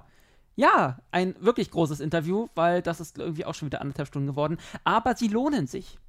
Ich bin gespannt auf das pädagogische Konzept, was uns die Damen und Herren da erzählen werden. Genau. Nochmal um das. Also viel will ich, muss ich gar nicht, glaube ich, äh, sagen, weil die Kollegen von der USS Vision übernehmen das gleich. Nur mal kurz, USS Vision, Projekt aus äh, Münster in Westfalen. Ein, weiß gar nicht, wie viele, äh, das wird wahrscheinlich nachher auch nochmal gesagt. Ähm, jedenfalls eine Gruppe an Star Trek-Fans haben sich zusammengetan, um die Werte von Star Trek der Jugendwelt, sage ich mal, den Jugendlichen, Kindern, Jugendlichen, Ja, von 8 bis 18, ne? genau, Haben sie gesagt. Näher zu bringen Mhm. ähm, denen ein bisschen was beizubringen, Ja. spielerisch lernen und das im Star Trek-Gewand. Sehr ambitioniertes Projekt. Ich glaube, das erwähne ich auch in diesem Interview äh, noch ein paar Mal. Aber äh, genug der äh, Vorrede. Viel Ja, Spaß. lassen wir sie zu Wort kommen. Genau. Ja, unser Super-Kanal ist jetzt geöffnet. Die Euderion grüßt die USS Vision. Hallo, hört, ihr- hört ihr mich? Wir hören dich laut und deutlich. Ja, ihr seid äh, der Björn, die Alexandra und der Klaus. Sind denn alle da? Ja, wir sind hier. Bist du da? Ja, wir sind da. Ja, die USS Vision. Ähm, erzählt doch mal ein bisschen was von euch, ähm, euch dreien und ähm, was eigentlich hinter diesem Projekt steht. Das, ich habe das im Internet ja gefunden und ich muss sagen, das ist eine sehr spannende Angelegenheit. Schieß doch erstmal einfach drauf los. Was ist die USS Vision?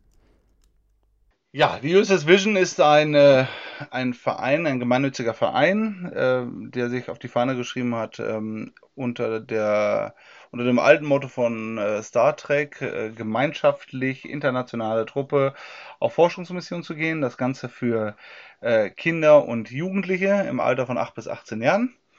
Ähm, Ziel ist es, wir möchten ein äh, komplettes, begehbares Raumschiff auf 800 Quadratmeter in Münster bauen, äh, wo wir halt mit Sozialpädagogen und Lehrern äh, Konzepte äh, erarbeitet haben, wo wir Kindern und Jugendlichen auf äh, sogenannten Raummissionen, die wir dann schicken, wir schicken sie auf Raummissionen ähm, und dort dann halt die Kinder ja, ein bisschen was näher bringen im Umweltschutz, im Tierschutz, im, im Umgang mit Technik äh, und, und Medien.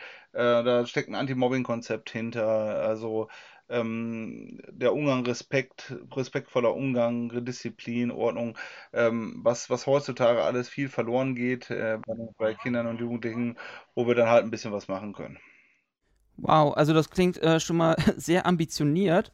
Wie hattet ihr denn die Idee überhaupt dazu, beziehungsweise ähm, wie habt ihr euch alle kennengelernt? Ähm, wie ist das äh, ja, dazu gekommen, dass ihr dieses Projekt angeht? Also das macht man ja wahrscheinlich nicht einfach mal aus so einer Bierlaune raus, sondern äh, da steckt wahrscheinlich ein bisschen mehr dahinter. Also wenn wir ganz ehrlich sind, war die Bierlaune das Erste. also wir haben, ähm, wir sind alle äh, jahrelang äh, Star Trek-Fans. Wir haben uns tatsächlich hier erst über den Verein hier ähm, äh, kennengelernt oder in der Vorbereitung der Gründung des Vereins.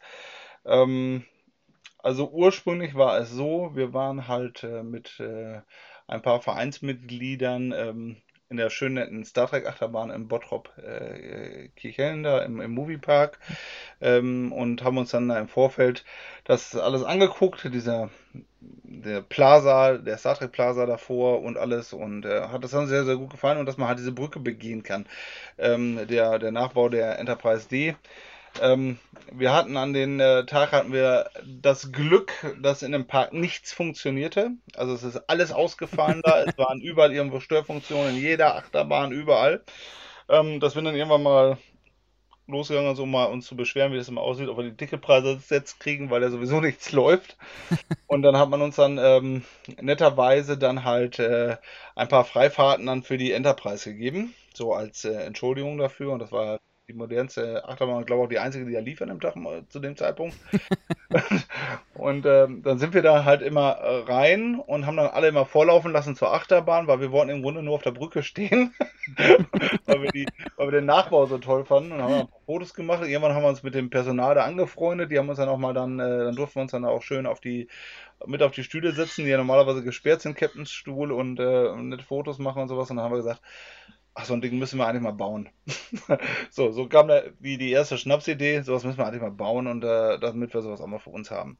Quasi wie, wie jede Fangruppe irgendwie genau, mal die Idee jede, hat, irgendwann eine Brücke zu bauen. Genau, wie jede Idee, so die Fanbrücke oder die, die Brücke zu bauen, wie jede Fangruppe. Ja, haben uns das Ganze dann überlegt, dann haben wir das Ganze mal jemand durchgerechnet, wenn es vernünftig ist und saßen dann irgendwann dann halt, wie gesagt, beim Bierchenabend zusammen, haben das durchgerechnet, haben festgestellt, und wenn du das vernünftig machen willst, kostet der Spaß 300.000 Euro, äh, wir machen es doch nicht.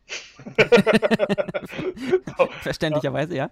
War der Gedanke so vom, vom Tisch und dann äh, habe ich dann irgendwann gesagt, ich sage, es sei denn, lass uns wir machen es auch doch, aber dann lass uns doch mal was Richtiges machen. Weil wir haben ja im, im ganzen Fandom und sonstiges ist es halt tatsächlich so, wie du gerade angesprochen hast, ja, Brücken werden nachgebaut, einige schaffen es, einige schaffen es nicht. Der, ähm, es wird ja immer wieder angegangen, irgendeiner versucht es immer wieder.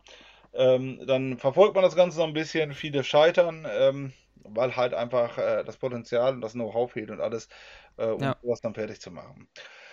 So, wir haben dann irgendwann mal gesagt, ähm, lass uns doch mal einfach mal äh, den Urgedanken Star Trek aufgreifen. Dieses internationale Mannschaft, ja, wenn man so die Ursprünge ähm, der Enterprise sieht, internationale Mannschaft, fünf Jahre Forschungsmission durchs Weltall. So, und dann haben wir gesagt, das lass uns doch mal wieder aufnehmen, diesen Gedanken, lass uns doch mal das Ganze für Kinder und Jugendliche zugänglich machen.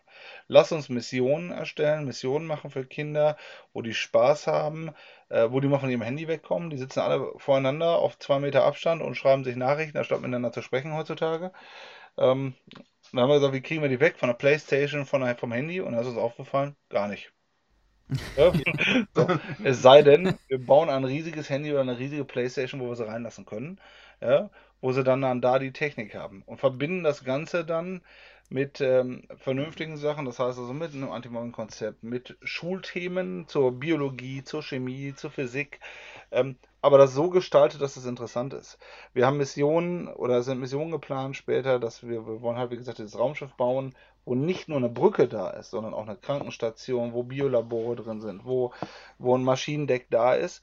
Und im Grunde sind das nichts anderes als Klassenräume. Die Kinder glauben, sie spielen eine, eine Raumfahrtmission, ähm, aber wir haben da komplettes pädagogisch geschultes Personal dafür bei uns im Verein. Das heißt also, wir sind halt nicht Standard Cosplay. Das heißt, Mhm, möchte, genau. ich, möchte ich jetzt auch gar nicht äh, ähm, ähm, niedersprechen. Ich finde Cosplay-Gruppen alle toll, finde ich auch super schön, aber es ist halt Cosplay, es ist halt kostümieren, nachspielen, darstellen. Ähm, und wir hatten uns halt einfach überlegt, wir wollen halt einfach nicht nur kostümieren, darstellen, nachstellen, sondern wir wollen vermitteln. Wir wollen einen Lehrauftrag machen, wir wollen Kindern was beibringen, wir wollen das, was in den Schulen zu kurz geht.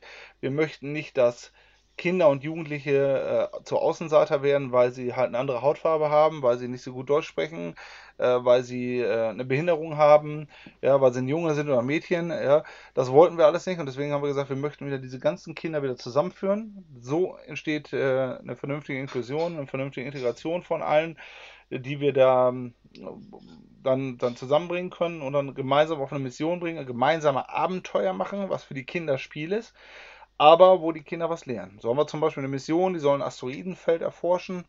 Ähm, es kommt zu einem Unfall, die ganze Technik fällt aus. Man kennt das ja so bei, bei Star Trek. Typisch, ja. Ja, so typisch, alles fällt aus, nur die Lebenserhaltung bleibt so gerade eben noch stabil. Aber durch diesen Unfall haben wir natürlich äh, zehn Verletzte auf der Krankenstation. Der Arzt ist total überfordert, weil ja gar kein Personal da ist. Das heißt also, unsere Kinder, unsere Kadetten müssen mit auf die Krankenstation. Und dort haben wir dann echte Kinderärzte, echte Rettungssanitäter, die dann den Kindern im Spiel einen echten Erste-Hilfe-Kurs geben, womit diese dann überall anwenden können, ganz normal im wahren Leben. So, das sind so Was die man auch deutlich, also Ziele. immer mehr braucht. Also ich, ich habe das ja äh, bei meinem, auf meinem Kreuzfahrtschiff auch gelernt, da haben wir ja auch regelmäßig so eine Erste-Hilfe-Kurse und die sind verdammt wichtig. Also das ist, äh, finde ich, sehr cool. Genau. Und das sind, das ist dann zum Beispiel so eine Mission.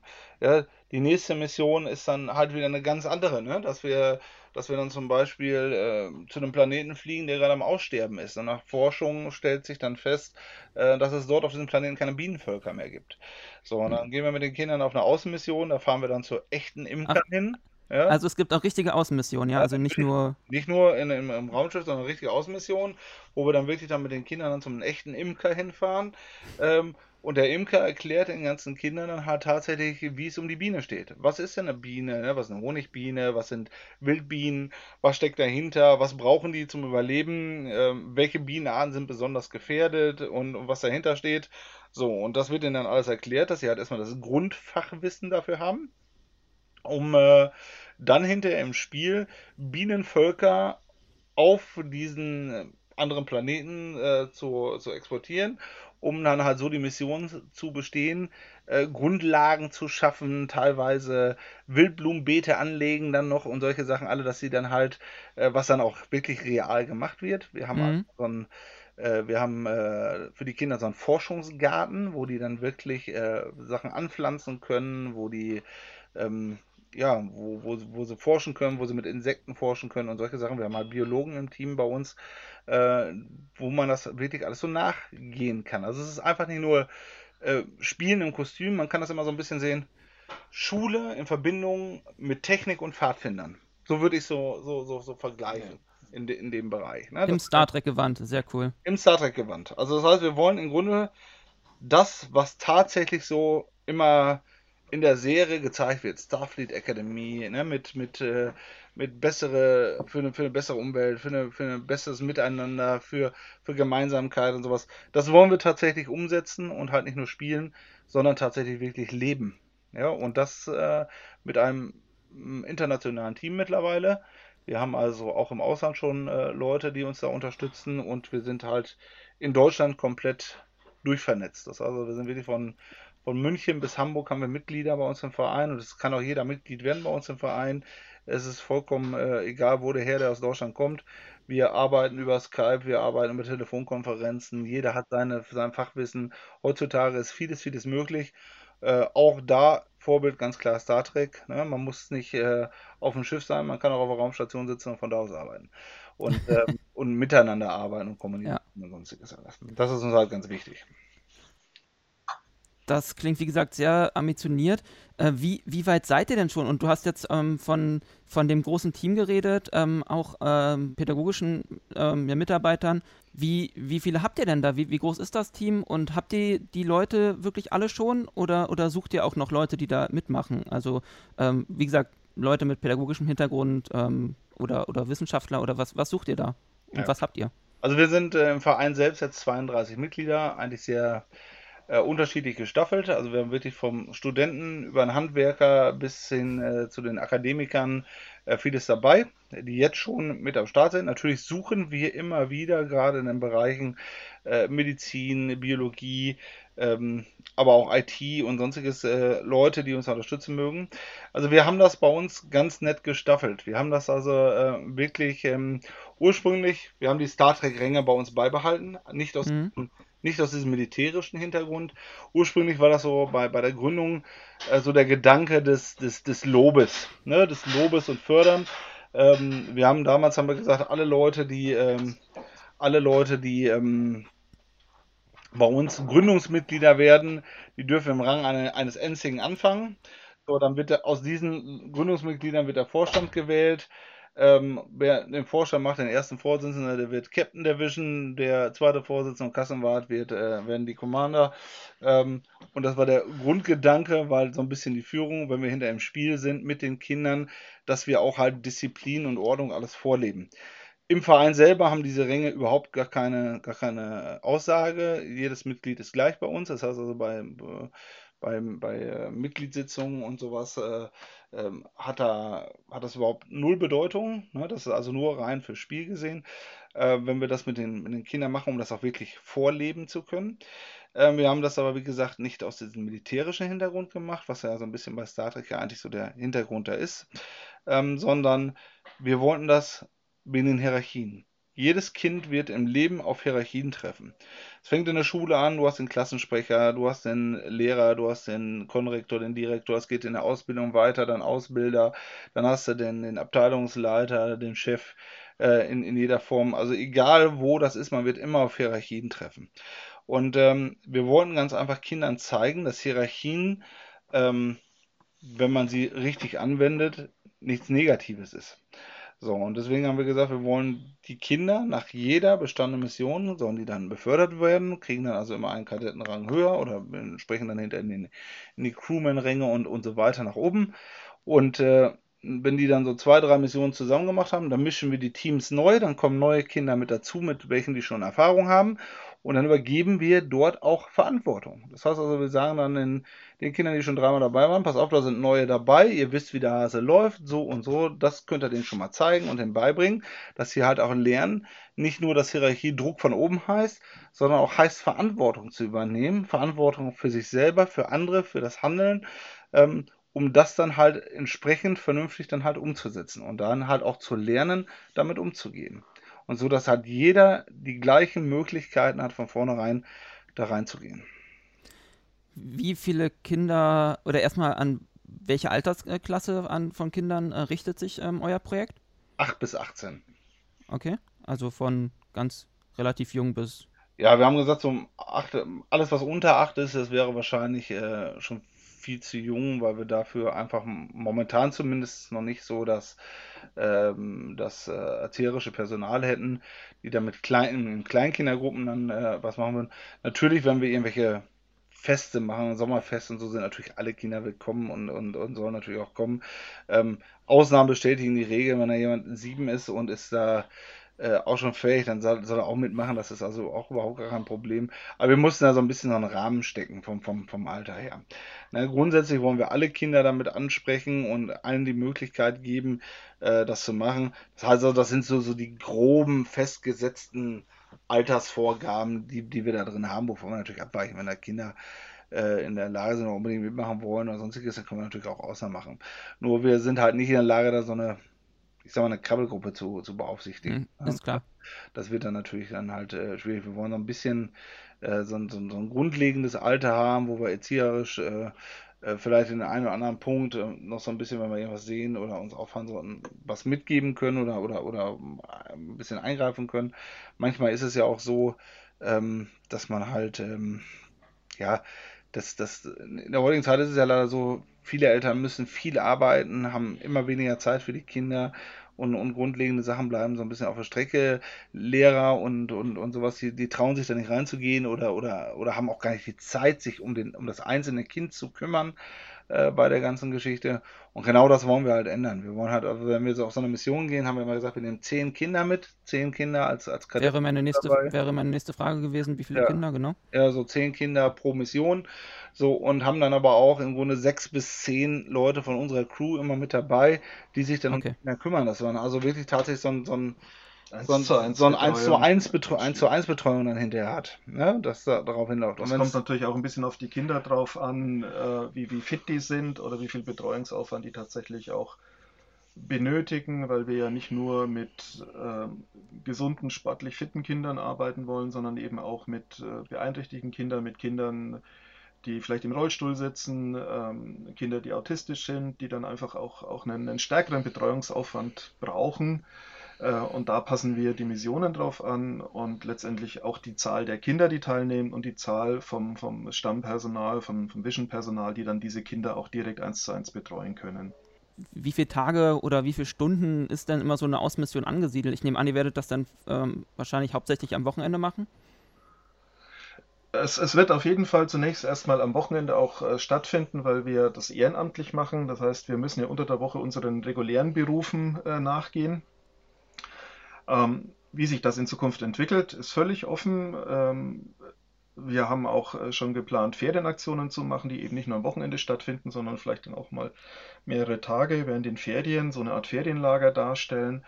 Ähm, Das ist davon abhängig, wie sich die, die Sache entwickelt und äh, wie auch die pädagogischen Konzepte zur Verfügung stehen. Und ähm, wir lassen es einfach mal offen, aber wir haben da ganz, ganz viel vor und wollen einfach äh, mit den Kids äh, und den Jugendlichen, die wir haben, einfach eine schöne Zeit auch verbringen. Hm. Ähm, jetzt haben wir schon äh, sehr viel darüber geredet, ähm, was ihr denn alles so plant. Jetzt ist äh, natürlich die große Frage, ähm, wo steht ihr denn? Also wenn ihr so, ein, so einen Zeitplan habt äh, oder so ein ja, so ein, so ein Zeitstrahl von eurer Gründung, die war, glaube ich, wann? 2017 habt ihr euch, glaube ich, ähm, zusammengefunden, stimmt das? November 2017, ja. Genau. Ähm, ja, wo, wo steht ihr denn und ähm, wann sollen denn die ersten Außenmissionen stattfinden? Was plant ihr so? Die sollten eigentlich schon dieses Jahr stattfinden, aber, äh, Corona ist uns da dazwischen aber da ist uns leider der Virus dazwischen gekommen. Das, das äh, ist das leidige Thema dieses Jahr, was uns auch so ein bisschen ähm, ja, demotiviert, würde ich jetzt nicht sagen, aber so ein bisschen äh, mal ein bisschen nach hinten geworfen hat für dieses Jahr.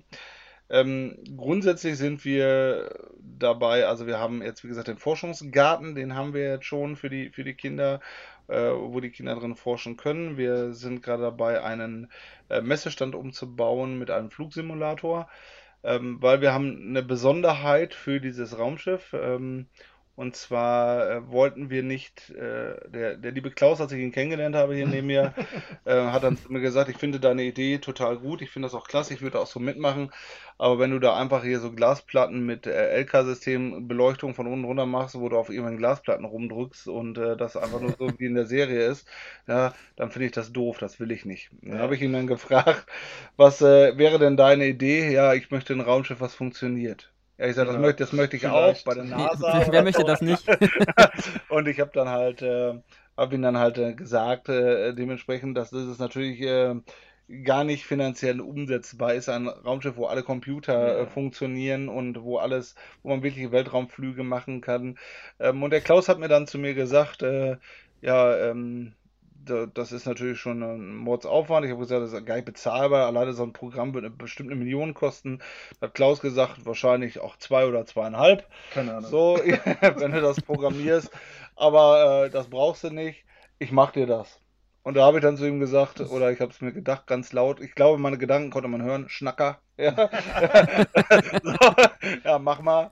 Ja, setz das mal um. Ja, und ähm, jetzt muss ich leiderlicherweise nach zweieinhalb Jahren dazu sagen, der hat das tatsächlich gemacht und hat das Ganze umgesetzt. Es gibt tatsächlich das sogenannte Visionversum, aber ich glaube, da kann euch Klaus mal ein bisschen mehr Ja, zu erzählen. ich glaube, da, Ja, bitte. da, da muss ich tatsächlich mal ein bisschen weiter ausholen. Äh, vor drei Jahren kam meine Tochter und hat gesagt, du, wenn man da so Star Trek-Konsolen bauen will, wie macht man denn das? Ne? Und dann habe ich gesagt, na, nimmst du eine Glasplatte, druckst eine bunte Folie, machst ein Licht dahinter, hast du das. Ja, okay. Ja, ähm, dann habe ich sie gefragt, wie, wie, wie kommst du jetzt da drauf? Ja, weil also wir hatten in der Vergangenheit mal überlegt, ob ich einen, einen Borg-Alkoven für meine Tochter ins Zimmer baue. Und ich dachte, das geht in die Richtung. Sagt sie, nee, da, da hat mich so einer gefragt, der will ein Raumschiff bauen. Und ich so, ah, was? Raumschiff bauen? Und äh, so ist dann der, der, der Kontakt entstanden zu den, zum Björn und zu den Leuten in Münster.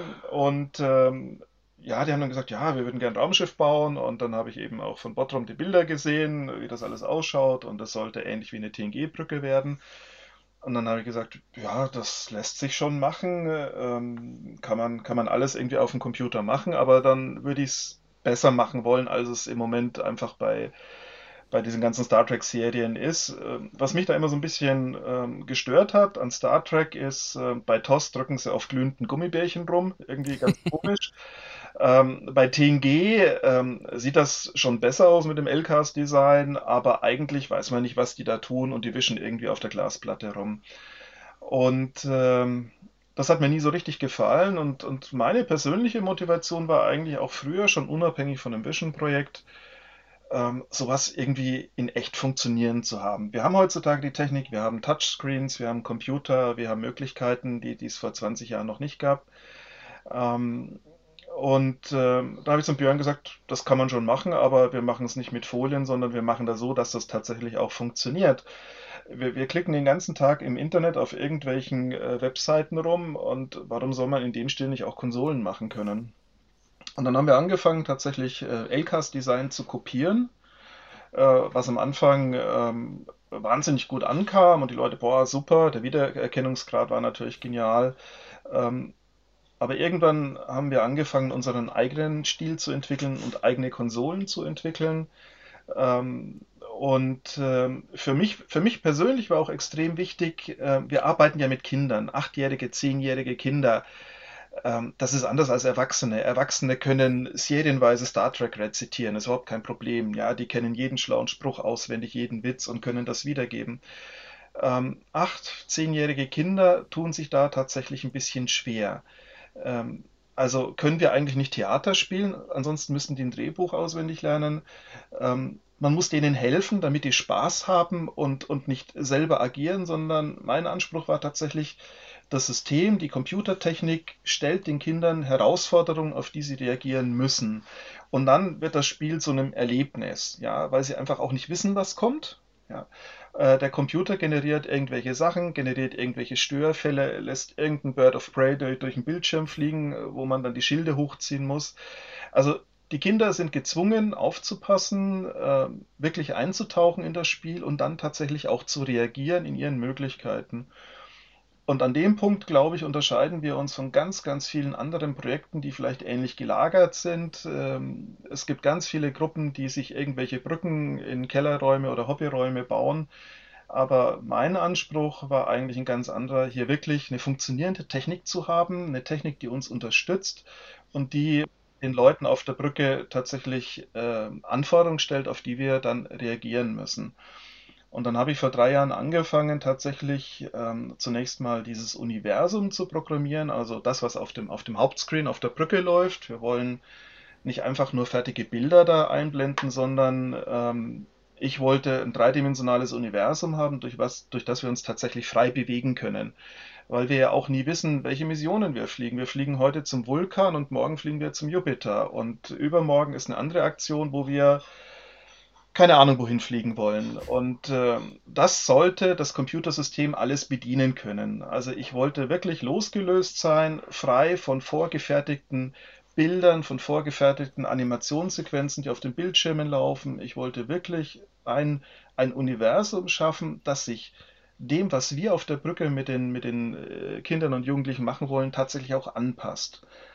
Ähm, und an, an, dem Projekt sitze ich jetzt seit drei Jahren und das ist, das ist eigentlich schon ziemlich weit äh, gediehen. Wir können durch unser Universum fliegen. Wir haben ähm, primär unser Sonnensystem zur Verfügung.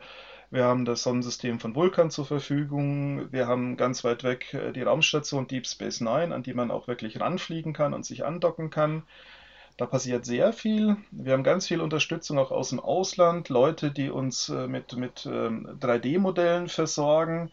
Also man, man sieht tatsächlich was auf dem Bildschirm. Man kann um einen Bird of Prey rumfliegen, man kann ins, ins Space Dock hineinfliegen und wieder herausfliegen. Ähm, und, und das erzeugt dann auf der Brücke aber auch einen bestimmten Bedarf am Personal, auch in der Kommandostruktur. Wir brauchen einen Navigator, wir brauchen jemanden, der die Mission Ops bedient. Wir brauchen jemand, äh, der die Planeten, die vor uns liegen, scannt, ob das N-Klasse-Planeten sind oder nicht. Und der Computer wird diese Informationen liefern, welche Atmosphäre wir auf dem Planeten, auf den Monden zur Verfügung haben.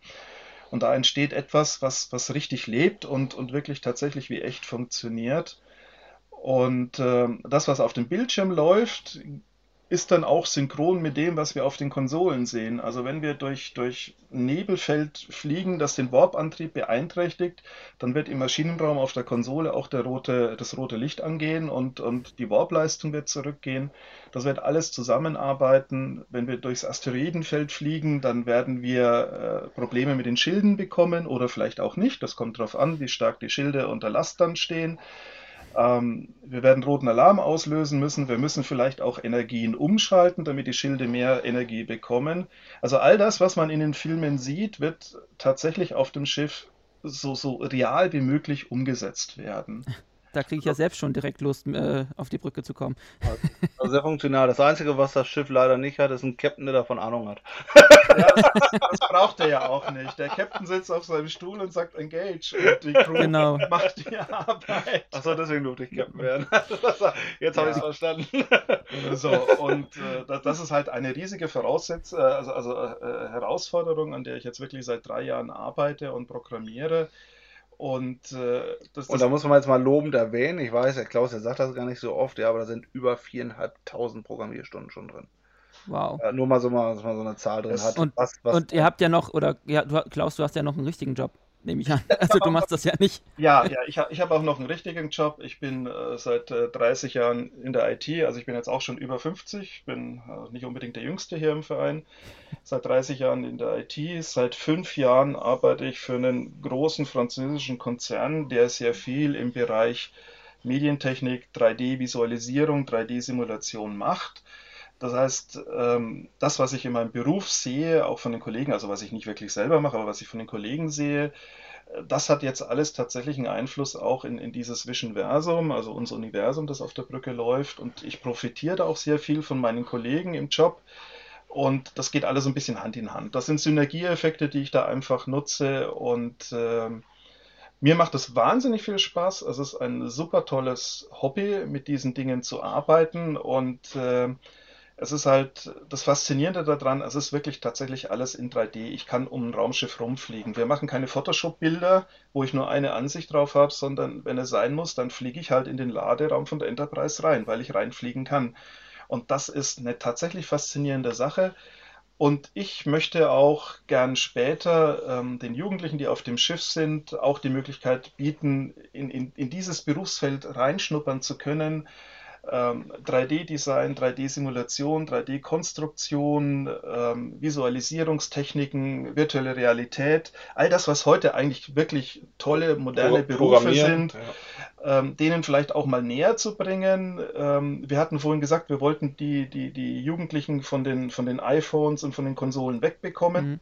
Wie gesagt, das schaffen wir eigentlich nicht. Aber wir können ihnen vielleicht eine Richtung geben, wo sie sich beruflich orientieren können und dann vielleicht auch sagen, das ist eine geile Sache, das will ich später machen. Und vielleicht ist ein oder andere von den Jugendlichen dabei, die dann die Zeit nicht auf der Straße verbringen, sondern wirklich sagen, da stecke ich jetzt meine Energie rein und versuche mich weiterzubilden und versuche in dem Bereich später Fuß zu fassen. Mega spannend. Ähm, jetzt haben wir quasi über die Software geredet. Ähm, wie sieht es denn mit der Hardware aus? Ähm, wo gibt es denn schon, äh, oder habt ihr denn schon angefangen, die Brücke zu bauen oder wo, wo richtet ihr euch denn überhaupt ein?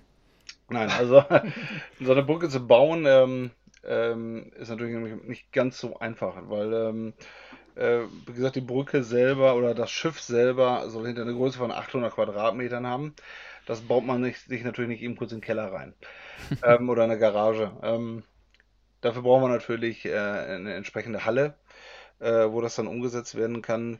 Ähm, und äh, das muss natürlich alles finanziert sein. So eine Halle kriegst du nicht umsonst, die steht ja nicht umsonst irgendwo. Du musst die ganzen Baumaterialien haben, alles, was da, was da gebaut werden muss und äh, was dahinter steckt. Ähm, darüber hinaus kommt, ähm, das ist, wäre alles noch machbar. Wir, wir arbeiten mit äh, einigen Firmen zusammen, mit, mit Sponsoren, äh, die wir, die unser Projekt sehr schön finden und, und sehr gut und äh, ähm, auch da, dahinter stehen, die uns jetzt auch schon unterstützen, damit wir viele Sachen halt einfach schon umsetzen können. Ähm, aber wir sprechen hier von einem Kostenpunkt äh, von gut anderthalb Millionen Euro. So, wow. die hat man nicht mal eben kurz äh, in der Tasche dabei. Ich meine, wenn wir so hätten, ich meine, wir spielen, wir spielen immer Lotto und hoffen immer am Wochenende, ne, dass äh, äh, der liebe Herrgott dann gesehen hat, wir wollen damit was Gutes tun, aber ähm, fällt leider aus. so, wir haben, also wir, brauchen wir, Plan B. wir brauchen Plan B, weil wir haben den lieben Gott noch nicht mal bei uns im, im, im Vision Versum gefunden, Mitglied. ist noch kein Mitglied geworden, also äh, fällt das wahrscheinlich noch ein bisschen aus. Ähm, daher ähm, sind da sehr, sehr viele Hürden. Das heißt, wir haben uns schon mal eine Halle angeguckt, aber so eine Halle angucken, das hat damit zu tun, dann hast du erstmal den, den Grundmietpreis von so einer Halle, der liegt dann mal locker bei 7.000, 8.000 Euro im Monat. Dann kommt da, äh, dann kommen da halt die, die Versorgungskosten wie Strom, Wasser und sowas alles sanitäre dazu, in sanitäre Einrichtungen. Du musst ja für die Kinder, es reicht ja nicht einfach nur eine Halle zu haben, du musst sanitäre Einrichtungen haben, du musst äh, behindertengerechte sanitäre Einrichtungen sein, es muss barrierefrei sein, es muss es muss äh, TÜV abgenommen sein. Das heißt also, du musst ja, die ganzen genehmigt werden. Genehm, die ganzen Genehmigungen, die dahinter stehen. Das heißt also von der Bauverordnung her, du, es muss eine, von der Bauverordnung muss sein, es muss TÜV abgenommen, es müssen Fluchtwege da sein, der Brandschutz muss berücksichtigt werden und und und. Also das ist wahnsinniger Papieraufwand. Äh, hätte ich das vor drei Jahren gewusst, was auf uns zukommt, hätte ich gesagt, wir bauen einen Messestand und dann ist gut. so. Jetzt haben wir aber angefangen und wir, wir sind halt von der Typen her so, dass wir, wenn wir einmal den Ehrgeiz gepackt haben, ja, dann wollen wir es auch durchziehen, dann machen wir das natürlich. Ähm, und wir haben auch schon viele, viele Schritte in die, in die richtige Richtung da halt auch äh, gelenkt bei der ganzen Sache. Aber wie gesagt, das ist halt äh, so, eine, so eine Sache, bis wir wirklich das Schiff wirklich stehen haben, dass da Leute rein können, ähm, wird es meines Erachtens noch mindestens drei Jahre dauern. Ja, bis wir da. Aber das ist ja, das ist ja immer noch überschaubar. Ja, gut. Also wir sind ja seit drei Jahren in der Vorbereitung, wie gesagt, und das heißt also, das Projekt äh, ist ursprünglich mal auf fünf Jahre ausgelegt worden. Das werden wir nicht ganz packen können, aber vielleicht sechs oder sieben Jahre, bis, bis wir dann fertig haben, also drei bis vier Ach, Jahre. Wir in Berlin kennen, kennen uns da mit Großprojekten aus, die dauern gerne mal ein bisschen länger. Ja, wir hoffen, wir hoffen, dass wir es schneller hinkriegen. Wir wollen ja keine Startrampe bauen. wir wollen ein Schiff bauen. Wir bauen, das Schiff, wir bauen das Schiff zu eurer Startrampe. aber, aber wahrscheinlich haben wir unser haben wir unser Schiff ja. flugfähig, bis ihr, bevor ihr noch euer Flughafen Naja, offiziell soll unser, unser Flughafen ja im Oktober äh, eröffnen, aber. Das habe ich vor zehn Jahren auch das, gehört. Ja. Das Jahr haben sie nur wieder nicht dabei gesagt. Das Jahr. Nein, also äh, Spaß beiseite. Also ich denke, dass es auch auf drei, vier Jahre noch äh, hinauslaufen wird. Ja. Wir sind jetzt auch weg davon, eine Halle zu mieten weil äh, die Mietkosten, also ich, ich gebe dir mal so ein, so, ein, so ein Ablaufbeispiel dafür, als wir Gerne. da waren und haben uns, da, wir haben uns bei der Stadt Münster erkundigt und waren dann beim Stadtbauamt, haben gesagt, wie müssen wir das machen, dann haben die gesagt, so pass auf, ihr müsst jetzt erstmal die Halle anmieten. Gut, dann mieten wir jetzt die Halle. Und was passiert dann? So, wenn ihr die Halle angemietet habt, müsst ihr einen Architekten reinschicken, der dann alles genau fertig macht, äh, wie das Ganze vonstatten geht. Ich sage, nachdem wir die Halle angemietet haben. Ja, ja, genau, nachdem wir die Halle angemietet haben. Das darf nicht fiktiv passieren. Das muss genau an dieses Gebäude angepasst sein. Okay, das heißt also, ich bezahle jetzt den Architekten, ich bezahle jetzt die, die Halle, die dann angemietet werden muss. Das dauert ungefähr ein halbes Jahr. Ähm, wie gesagt, mit den, mit den Nebenkosten so, da bin ich dann ähm, mit, alleine jetzt schon mit Architekten und die erste, das erste halbe Jahr bin ich dann äh, 60, 70.000 Euro los. Ähm, und dann sagt das Bauamt uns, ob wir bauen dürfen oder nicht. Also steht ja noch nicht mal fest, dass wir das, wenn wir das anbieten, dass wir danach das bauen dürfen. Nee, das steht dann erst fest, wenn der Architekt da drin war und dann alles vorliegt. Ja, dann, dann muss erstmal eine, ein Antrag auf Nutzungsänderung der Halle gestellt werden. Weil in Deutschland ist es nun mal so, dass ähm, wenn man eine Halle baut, unterliegt die ja einer bestimmten Nutzung. Zum Beispiel ist es eine Produktionshalle oder eine Lagerhalle und sonstiges. Und dann darfst du da in Deutschland nichts anderes reinbauen. So. Du musst erstmal eine Nutzungsänderung beantragen. Es sei denn, du stellst da jetzt nur privat eine Oldtimer rein, eine Oldtimer-Sammlung, das ist halb so wild. Aber wenn du das hinterher öffentlich zugänglich machen möchtest, muss da eine Nutzungsänderung hin. So, und dann kriegst du diese erstmal nach einem halben Jahr, wird dann gestellt, Antrag auf Nutzungsänderung, ja, ob du das äh, geändert kriegst. Das geht dann relativ schnell, das dauert dann irgendwie einen Monat, äh, bis das dann entschieden ist. So, und wenn die dann sagen, ja, dürft ihr ändern, ja, dann dürfen wir aber immer noch nicht bauen. Dann müssen wir einen Antrag auf Baugenehmigung stellen. So. Äh, eine Bearbeitung vom Antrag einer Baugenehmigung in Münster momentan zwischen 9 und 12 Monate. Solange ist die Antrags, äh, das Antragsverfahren im Moment. So, das heißt, jetzt habe ich schon anderthalb Jahre eine, leerste eine leerstehende Halle mit Vorleistung. Da bin ich jetzt schon mal bei äh, gut 150, 180.000 Euro, die mich nur die Halle für eine leere Halle kostet. Ähm, und dann muss ich das ganze Ding ja auch noch bauen. So, dann baue ich das ganze Teil noch und mache das dann fertig. So, dann bin ich mit Hallenkosten, mit Baukosten, sonst bin ich bei einer halben Million Euro. So. Und dann darf ich das erste Kind da reinlassen. Nach zweieinhalb Jahren. Das ist, die, das ist die Voraussetzung. Wenn ich jetzt zu einem Sponsor hingehe und sage, gib mir mal eine halbe Million Euro für eine leerstehende Halle zweieinhalb Jahre, dann zeigt er mir einen Vogel, einen Stinkefinger und was dem noch so alles einfällt. Ja, so, dann sagt er, was wolltest du von mir? Das ist ja Quatsch, machen wir nicht. So, und deswegen sind wir von diesen Gedanken, von den Ursprungsgedanken, eine Halle zu mieten und das dann da reinzubauen, auch weg. Sondern äh, wir machen das über äh, Spenden, Fördergelder und, und Aktionen, dass wir Gelder zusammenbekommen wollen, dass wir ein Grundstück kaufen und dann dort von vornherein eine Halle drauf bauen nach unseren Vorstellungen mit der entsprechenden Nutzung. Das heißt, also, dieses ganze Verfahren mit, den, mit der Nutzungsänderung und sowas, das fällt alles schon mal weg und der Bauantrag kann dann von vornherein gestellt werden. Ähm, was das natürlich das Problem ist, man muss es natürlich das Ganze finanziert bekommen, aber da sind wir jetzt gerade halt mit ein paar sehr großen Firmen in Deutschland sind wir da im, im Gespräch, wo wir gerade Sponsorengespräche haben. Und wir sind natürlich nicht abgeneigt, weitere Sponsorengespräche, wenn jemand sagt, das finde ich toll, das Projekt.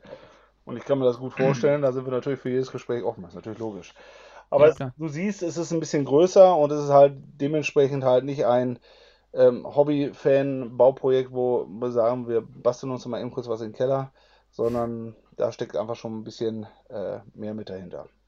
Aber wir, man, man, für uns immer, ich sage immer so, wir bauen die reelle Starfleet Academy.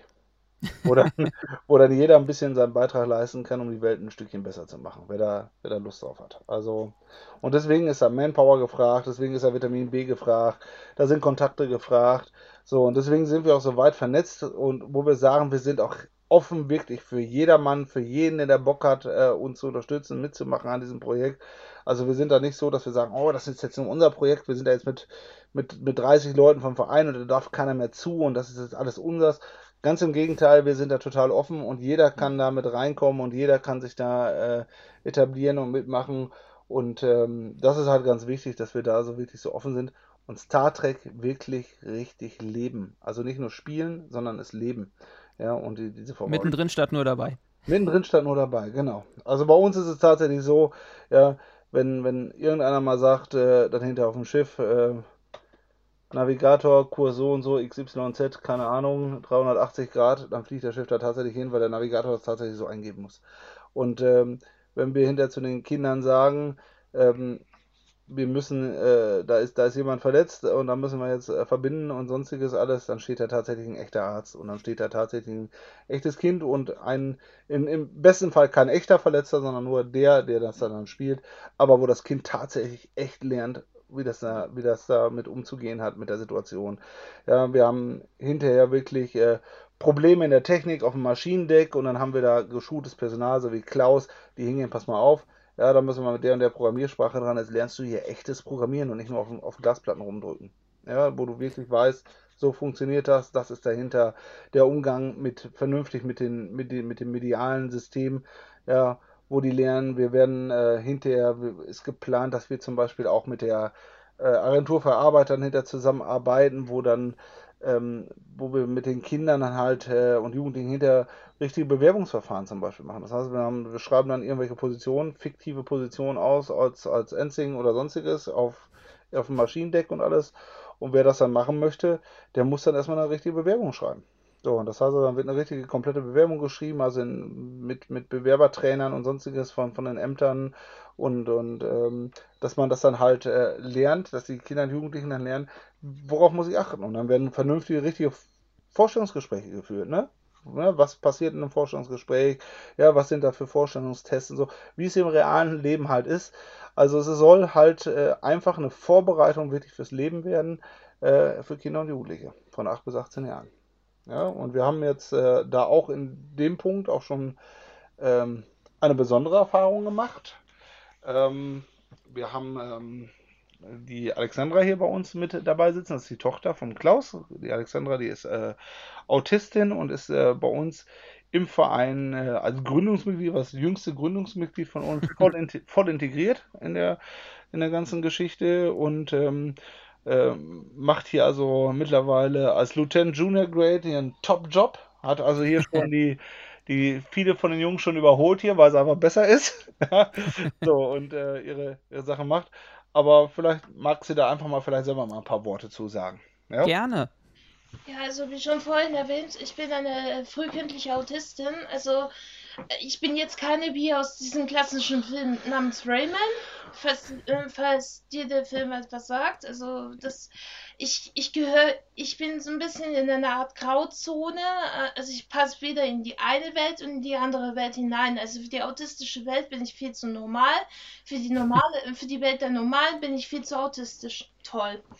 Also, Schwierig. Also, äh, richtig, also ich bin voll in der Grauzone. Und ich habe mein, ich habe, ich habe selbst meine Diagnose erst mit 15, ich habe meine Diagnose mit 15 erhalten, da wusste ich noch gar nicht, was das ist. Es gibt zwei Punkte, wie sich ein Autist eventuell damit beschäftigen kann. Die erste ist, ich bin Autist, scheiße, äh, ich bin jetzt, ich bin jetzt behindert. Die zweite Methode ist, ich bin Autist, okay, was mache ich damit? Und ich habe den zweiten Weg angeschlagen und damit komme ich recht gut zurecht. Ähm, der Vorteil ist bei mir, ich habe, ähm, ich, ich war ein Jahr ähm, selbst unter Autisten und da merkte ich, hey, was sind das für Leute? Ich hatte noch zwei weitere, die waren so wie ich. Alle anderen wirkten für mich wie auffällig. Und das war, da habe ich mir gemacht, gedacht, nee, da passe ich nicht, definitiv nicht hinein.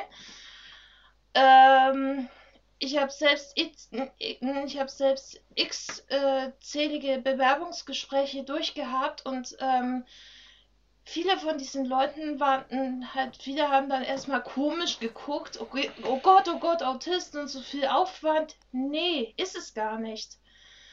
Und ähm, und ich wurde und in der IT-Firma, ich werde so wahrgenommen, wie ich halt bin. Ist es, das ist dann vollkommen scheißegal, ob ich jetzt, ob ich da es, ob ich, ob ich da Defizite habe oder nicht.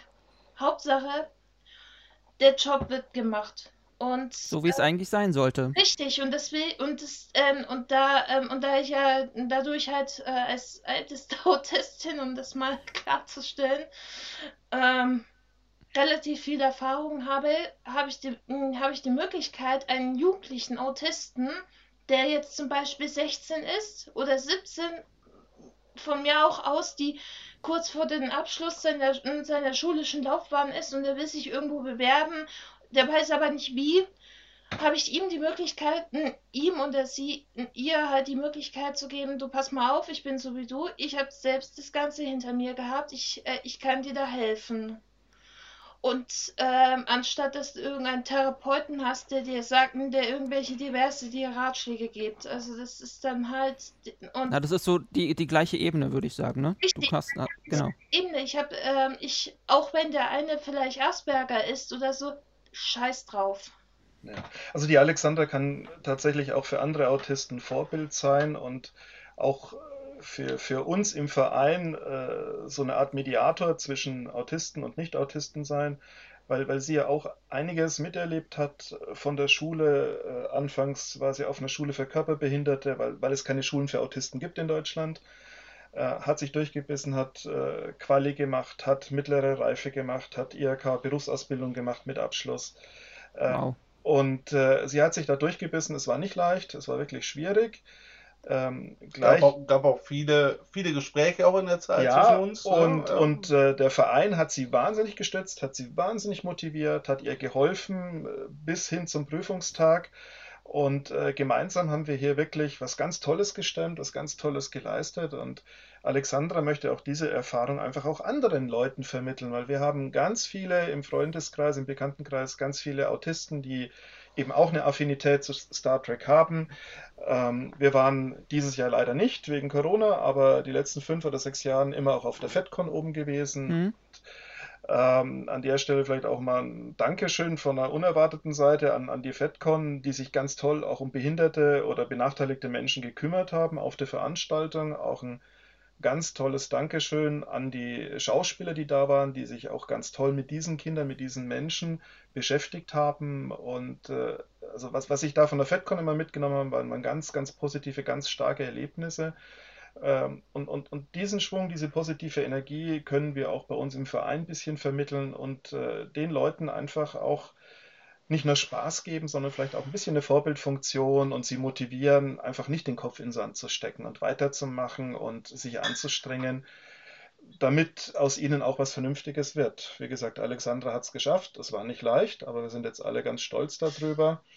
Und äh, letztendlich ist das ja auch das Konzept von Star Trek, dass man alle zusammen äh, unter einen Hut bringt, egal welche Hautfarbe, welche Herkunft, welche Nationalität, welche Sprache äh, ob von der Erde oder von einem anderen Planeten, äh, dass man die einfach alle gleichermaßen äh, gleichwertig betrachtet und ins Team integriert und äh, einfach die Vorurteile abbaut. Und heutzutage in unserer Gesellschaft werden ja zu viele Vorurteile äh, verwendet. Ähm, oh ja. Die, die zu zum äh, Mobbing-Problemen in den Schulen schon führen, zum Beispiel. Das, das ist ja zum Beispiel auch so ein Ansatz, den, den wir gerne machen möchten, dass wir mit, mit geschulten Leuten auf die Brücke gehen, die, die Kinder, Jugendlichen dabei und, und dann das Stammpersonal sich gegenseitig mal mobbt. Also nicht, nicht die Kinder, sondern wirklich so die Mitglieder und die geben sich mal so richtig Saures, um zu gucken, wie reagieren die, die Jugendlichen da drauf? Steigen die ein, lassen die sich mitreißen oder gehen die vielleicht dazwischen und sagen, ey Leute, das ist mir jetzt echt ein bisschen viel, was ihr da macht?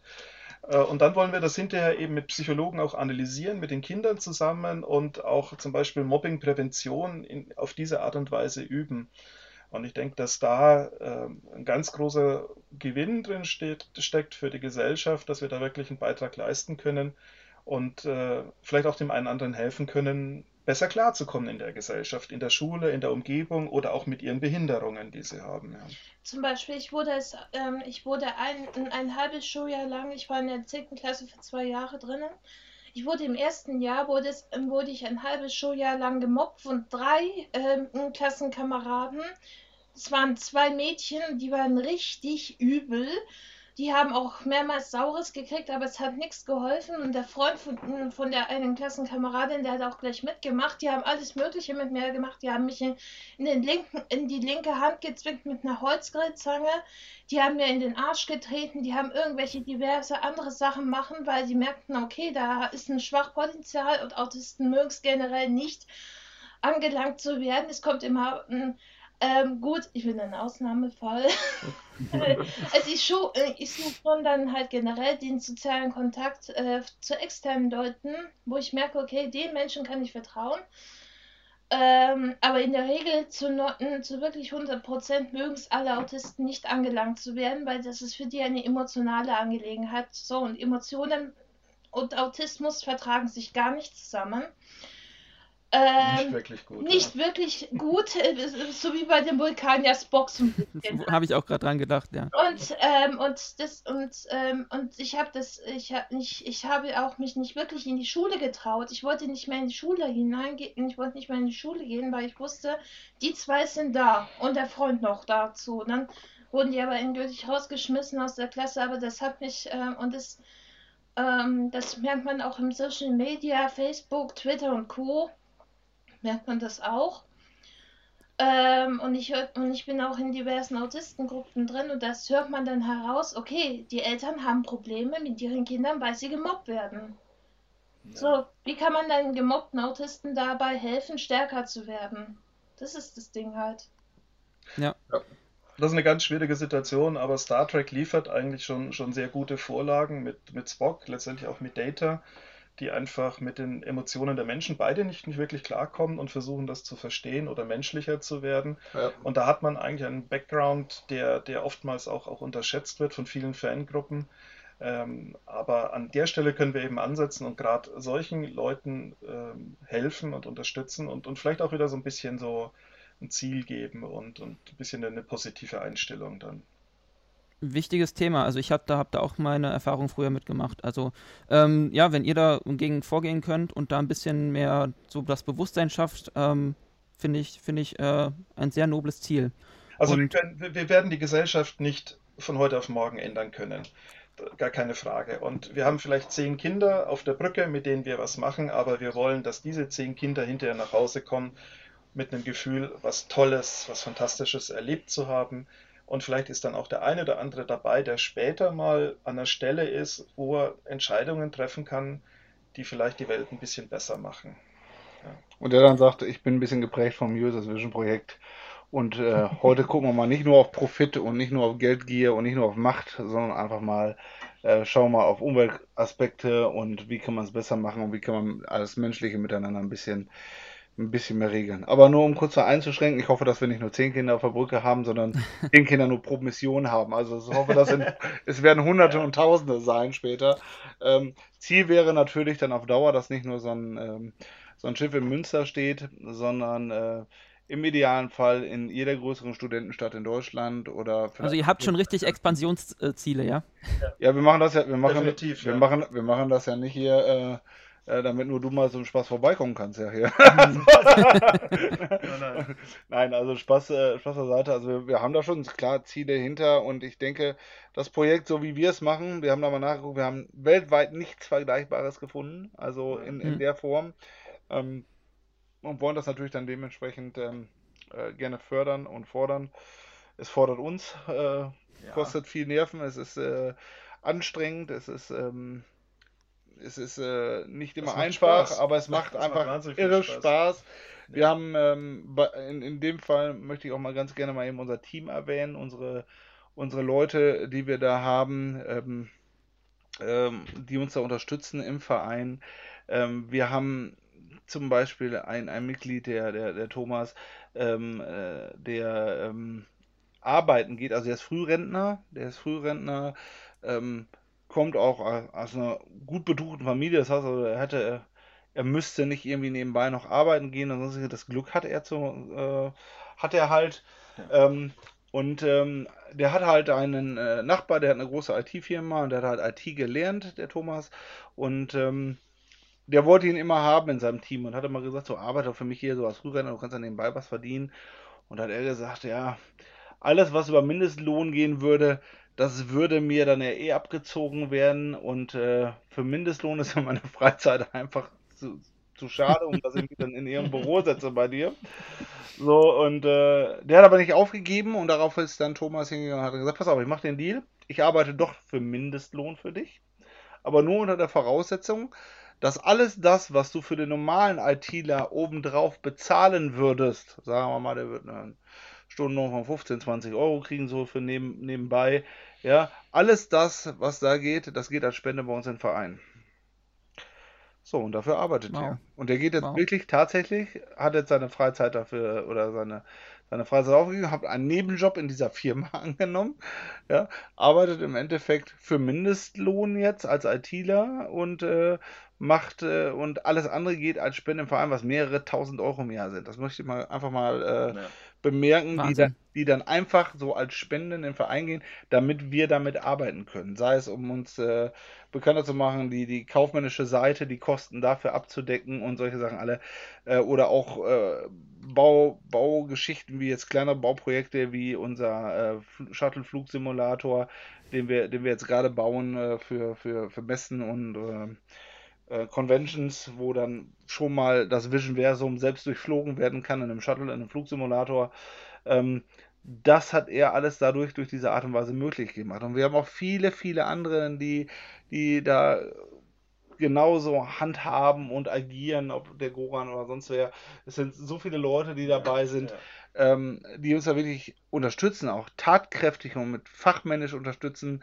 Ähm, und äh, dann macht es einfach Spaß. Du arbeitest wirklich wie in so einem Team dabei.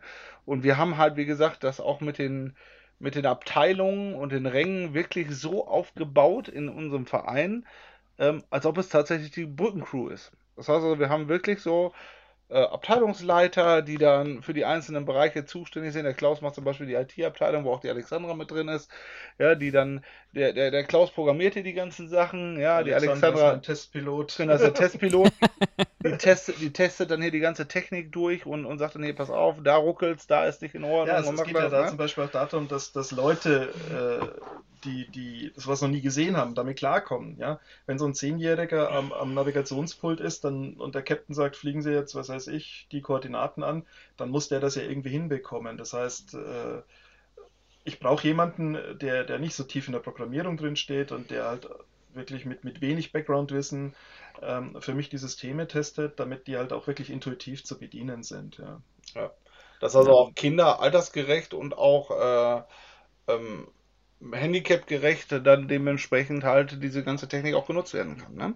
Das ist ja ganz, ganz wichtig dabei. Es nutzt ja nichts, wenn wir die, die Technik für das Raumschiff so hoch versiert programmieren und sonstiges, dass wenn dahinter jeder vorstellt und Klaus ist der Einzige, der das bedienen kann, dann bringt ja. das Ganze ja nicht. Also es muss ja hinter äh, ähm, entsprechend gerecht sein, dass die Kinder und, und alle damit dann halt auch umgehen können. Also man, man, man erlebt da ja auch wirklich äh, Überraschungen, ist mir auch selber passiert. Äh, natürlich wollen wir mit Touchscreen arbeiten, weil es cool ist, weil die auf der TNG ja auch mit Touchscreens letztendlich arbeiten, aber dann merkt man plötzlich, dass selbst ein 24 Toll Touchscreen, den mit dem Finger mit Vision zu bedienen, ähm, das ist ganz was anderes als auf dem Telefon mit einem Touchscreen zu arbeiten das funktioniert eigentlich gar nicht auf dem Bildschirm, weil, weil es nicht ergonomisch ist, weil, weil, es, weil es einfach nicht funktioniert, ja, weil man die Hand nirgendwo auflegen kann und nur, nur mit dem Finger drüber wischen kann. Und das sind Erfahrungen, die muss man tatsächlich erstmal machen.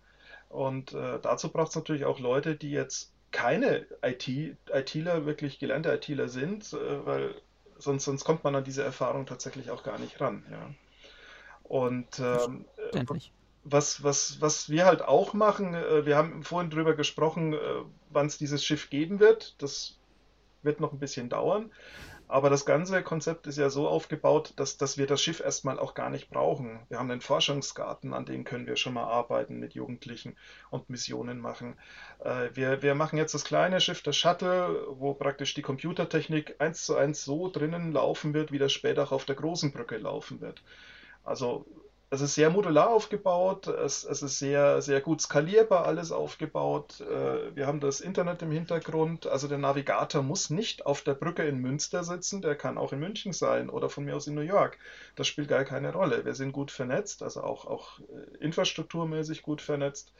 Ähm, und so wird dieses ganze Konzept aufgebaut, weil wir eben wissen, dass, dass wir Leute haben, ähm, die wir jetzt vielleicht nicht nach Münster bringen können, weil sie nicht transportfähig in der Form sind. Ja, ich, ich kann nicht jeden mit einem Behindertentransport von München nach, nach Münster hochfahren, damit er ein Wochenende auf der Brücke verbringt. Aber ich kann vielleicht die Brücke zu jemandem nach Hause bringen und sagen, okay, das ist dein Pult, das, das ist die Mission Ops, da sitzt du, das sind deine Aufgaben.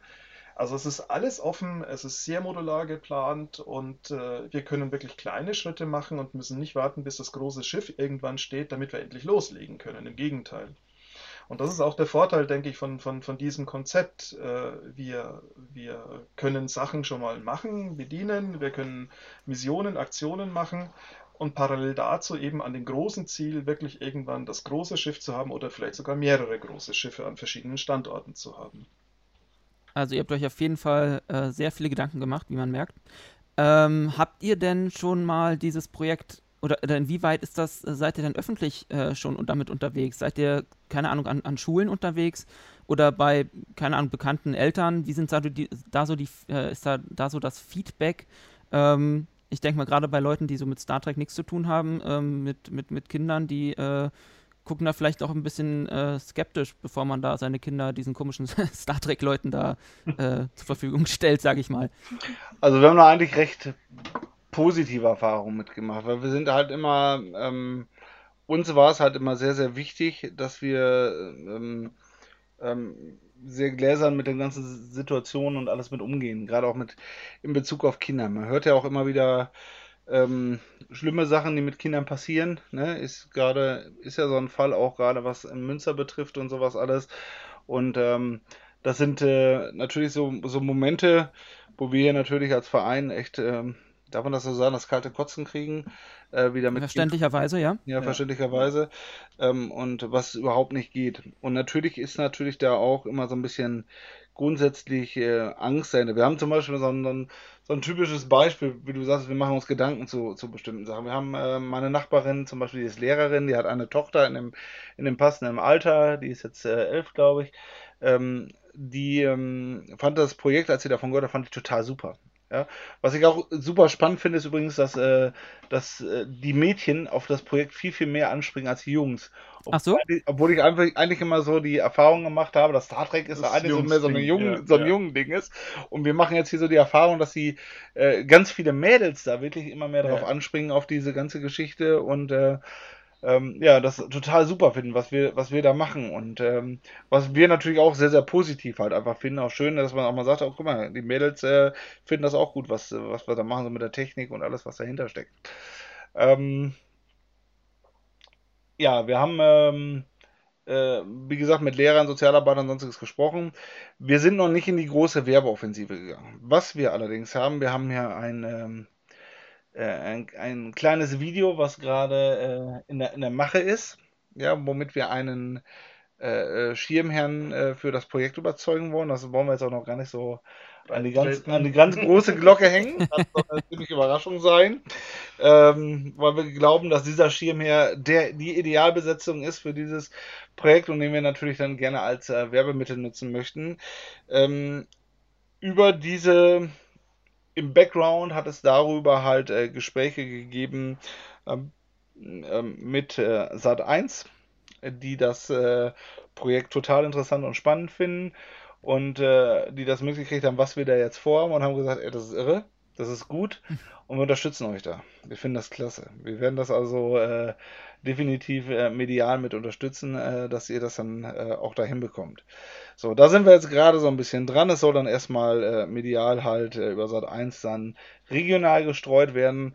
Aber die haben auch gesagt, äh, wenn das das Frühstücksfernsehen in Berlin dann mitkriegt, ähm, dann sitzt ihr da eher auf der Couch. so, so, ähm, die, die finden das dann bestimmt auch sehr, sehr spannend, was dann da dahinter läuft und auch in der Art und Weise, wie ihr das macht. Ähm, da sind wir also in den Startlöchern. Wir waren jetzt im Grunde, jetzt hat uns Corona so ein bisschen Strich Ja, durch die leider. Rechnung gemacht, leider. Ähm, wir wollten eigentlich schon ein paar mehr Missionen starten mit den Kindern, auch gerade im Forschungsgarten und alles.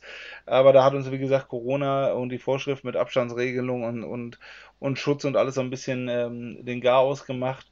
Ähm, ähm, ich arbeite jetzt halt auch noch hauptberuflich in der Lebensmittelbranche, äh, was äh, das Ganze nicht einfacher gemacht hat, äh, aus, aus dem Grunde ähm, wegen Ansteckungsgefahren und solche Sachen alle. Das heißt, Ja. ich werde, ich muss da täglich getestet werden, ne, wegen Corona und äh, dann wird jedes Mal abgefragt, mit wem waren sie in Kontakt und sowas alles. Ne? Da, also da wird besonders halt äh, äh, ganz besonders hart drauf geachtet. Ja, so, und wenn natürlich dann irgendwie dein Kontakt ist mit irgendwelchen Personen, mit Kindern oder sowas, ähm, wo die Gefahr einer Ansteckung bestehen könnte, macht es das natürlich dann auch Ja. für mich jetzt persönlich nicht ähm, Da muss man leichter. Da, da muss man halt Verantwortung übernehmen. Da muss man sagen, okay, dann geht es jetzt halt mal ein paar Monate nicht, bis wir da Lösungen haben oder bis das Ja. so eingeschränkt ist, dass man da wieder äh, ver verantwortungsbewusst mit umgehen kann. Ähm, da werden wir natürlich jetzt dran arbeiten. Wir haben jetzt äh, für Münster ist jetzt äh, mal eine, eine, eine größere Befleierung äh, geplant. Wir arbeiten da mit Firmen zusammen, die uns da unterstützen wollen, wie gesagt, die da jetzt auch mal ein bisschen was machen wollen. Ähm, wir sind nächstes Jahr, ähm, wollen wir unseren äh, Flugsimulator das erste Mal dann auch der breiten Öffentlichkeit präsentieren auf Wir wollten es eigentlich dieses Jahr schon machen, aber Genau. mit Corona sind jetzt mindestens drei Events ausgefallen. Genau, drei Mhm. Events ausgefallen, die dann, ähm, wo, wo das Ganze schon fertig gewesen wäre. Wir konnten halt mit der, der Bau hat sich dadurch natürlich verzögert, weil wir natürlich auch intern im Verein äh, auf Corona-Regeln geachtet haben und die Abstandsregelungen konnten halt dementsprechend nicht den Bau so vorantreiben für den Simulator, wie wir es gerne gemacht hätten. Äh, deswegen ähm, stockt das Ganze so ein bisschen. Jetzt nimmt es langsam wieder Fahrt auf, langsam wird das jetzt wieder was und für nächstes Jahr sind dann die halt die Conventions halt nach dahin verlegt. Da werden wir dann sein. Äh, Premiere wird das ganze Ding auf der äh, Star Warrior Convention in Osnabrück feiern, ähm, wo wir dann stehen werden. Ähm, in der Hinsicht Grüße an, den, an unser Vereinsmitglied, den John, äh, der da äh, das ganze Ding da organisiert und äh, die Sachen da fertig macht. Da werden wir äh, als erstes stehen. Dann werden wir danach ähm, auf dem Galaktischen Tag im Alberta in Münster vertreten sein.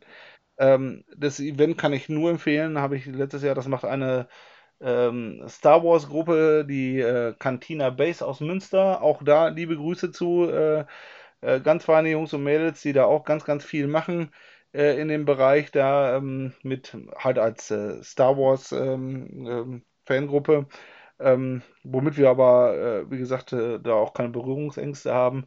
Ich habe mir sagen lassen, R2D2 ist auch in irgendeinem Star Trek-Film aufgetaucht. so. Äh, man darf durchaus beides mögen. Das, äh, ich habe diese äh, Konkurrenz nie verstanden. Also, nee, ich, ich, ich auch nicht. ganz bei euch. Ich auch nicht. Wir mögen das auch total, überhaupt alles, was im Sci-Fi-Bereich ist, im Science-Fiction-Bereich, ob das Galactica, Stargate und was nicht alles ist. Ähm, es gibt ganz, ganz feine Menschen und Leute aus den eigenen, einzelnen Fandoms heraus, ähm, mit denen wir auch immer gerne in Kontakt sind. Und ähm, wir sehen das halt auch einfach. Star Trek also wenn einer Brücken schlagen muss oder sollte, dann Star Trek-Fans. Dann die Star Trek-Fans, oder? Und dann sollten wir auch die Brücken zu den Star Wars-Fans schlagen. Wenn wir intolerant wären, dann würden genau. wir ja. den Roddenberry verstoßen. Ich muss leiderlicherweise, leiderlicherweise, äh, das finde ich sehr, sehr schade, dass ich die Erfahrung gemacht habe, dass wir bei sehr vielen ähm, Communities, so wie bei Facebook oder sonstiges, diese Star Trek-Gruppen, dass da Intoleranz sehr, sehr stark äh, vorhanden ist äh, in diesen Star Trek-Gruppen. Finde ich übrigens sehr, sehr schade. Das heißt also, wenn du da Zuhörer hast, äh, die in diesen Gruppen drin sind, ja, überdenkt mal eure Toleranzgrenzen und. Äh, was, was habt ihr da für Erfahrungen machen müssen? Also, wir haben, wir haben, wir haben zum Beispiel ähm, äh, die Erfahrung gemacht, als, als das Projekt bei uns gestartet hat, sind wir zu einem Zeitungsinterview eingeladen worden von den Westfälischen Nachrichten.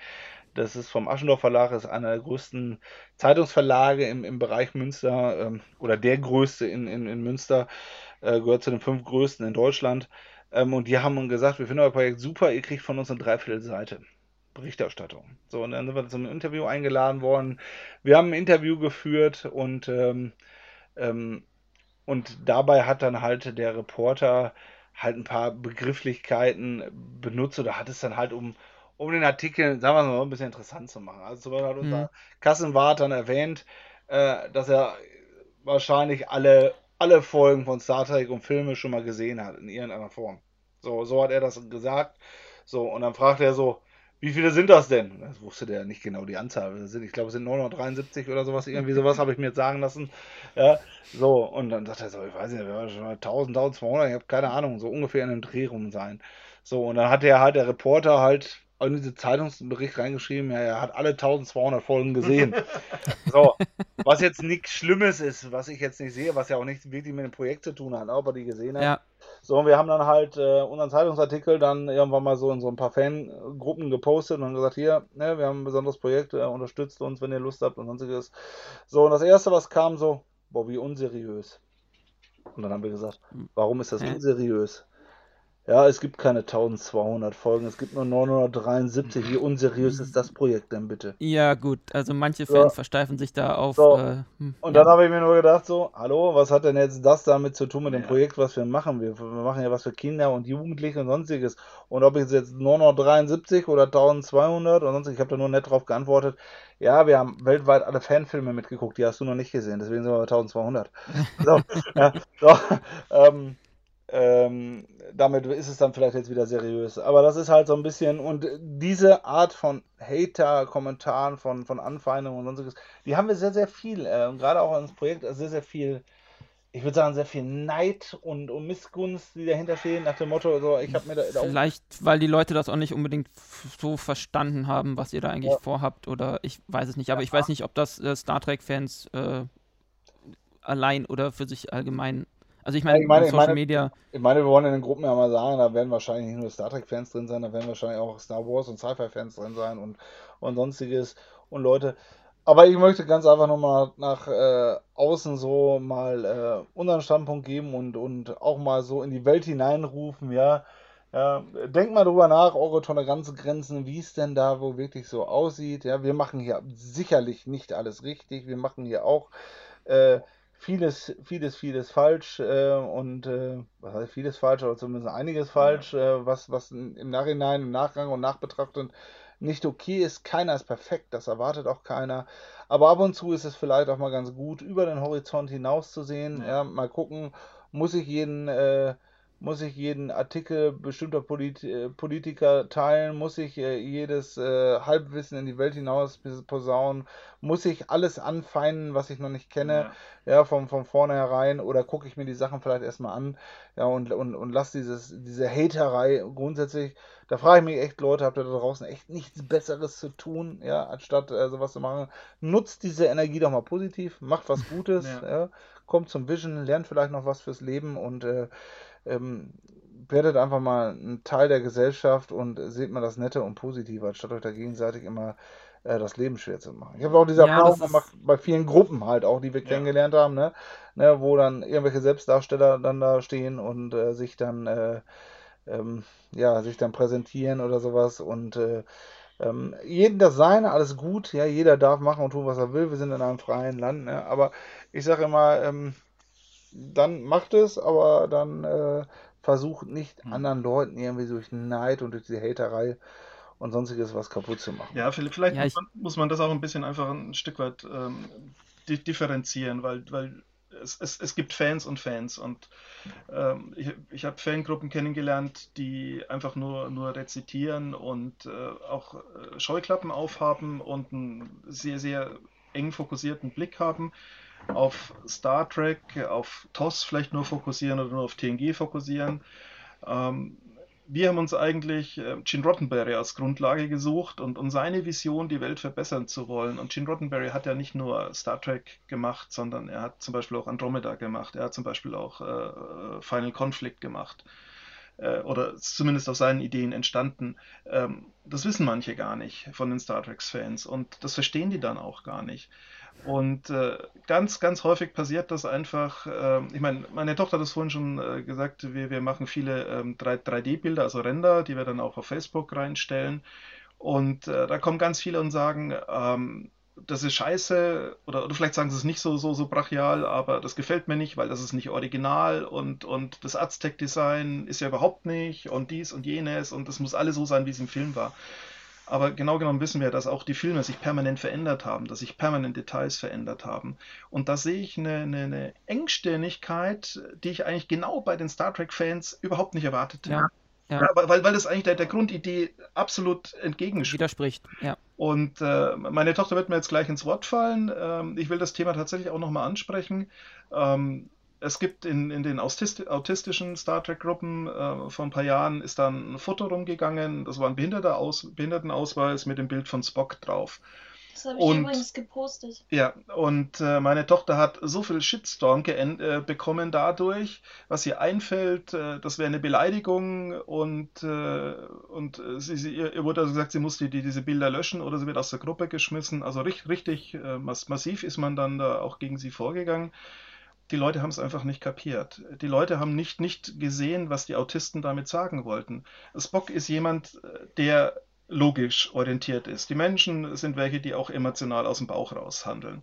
Und äh, Spock hat immer versucht herauszufinden oder zu verstehen, warum die Menschen so emotional arbeiten. Und das ist genau der Punkt, was die Autisten ja auch tun. Autisten haben ja auch ein Problem mit äh, Sozialkompetenz. Autisten haben ein Problem, äh, die Körpersprache ihres Gegenübers richtig auswerten zu können. Autisten haben ein Problem, mit Emotionen von Dritten oder ihren eigenen umgehen zu können. Und das sind alles Punkte, die man eigentlich bei Spock auch wiederfinden kann. Im, im Detail letzt, letztendlich auch bei, bei Data.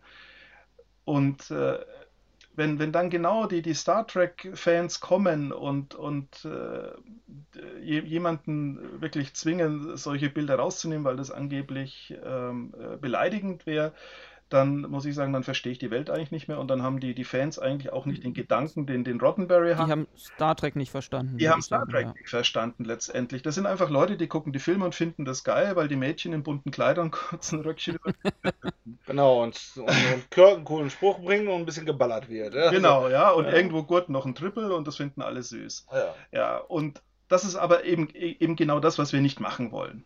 Ja, also wir wollen die, diese Oberflächlichkeit nicht, wir wollen wirklich den Grundgedanken von Gene Roddenberry aufgreifen.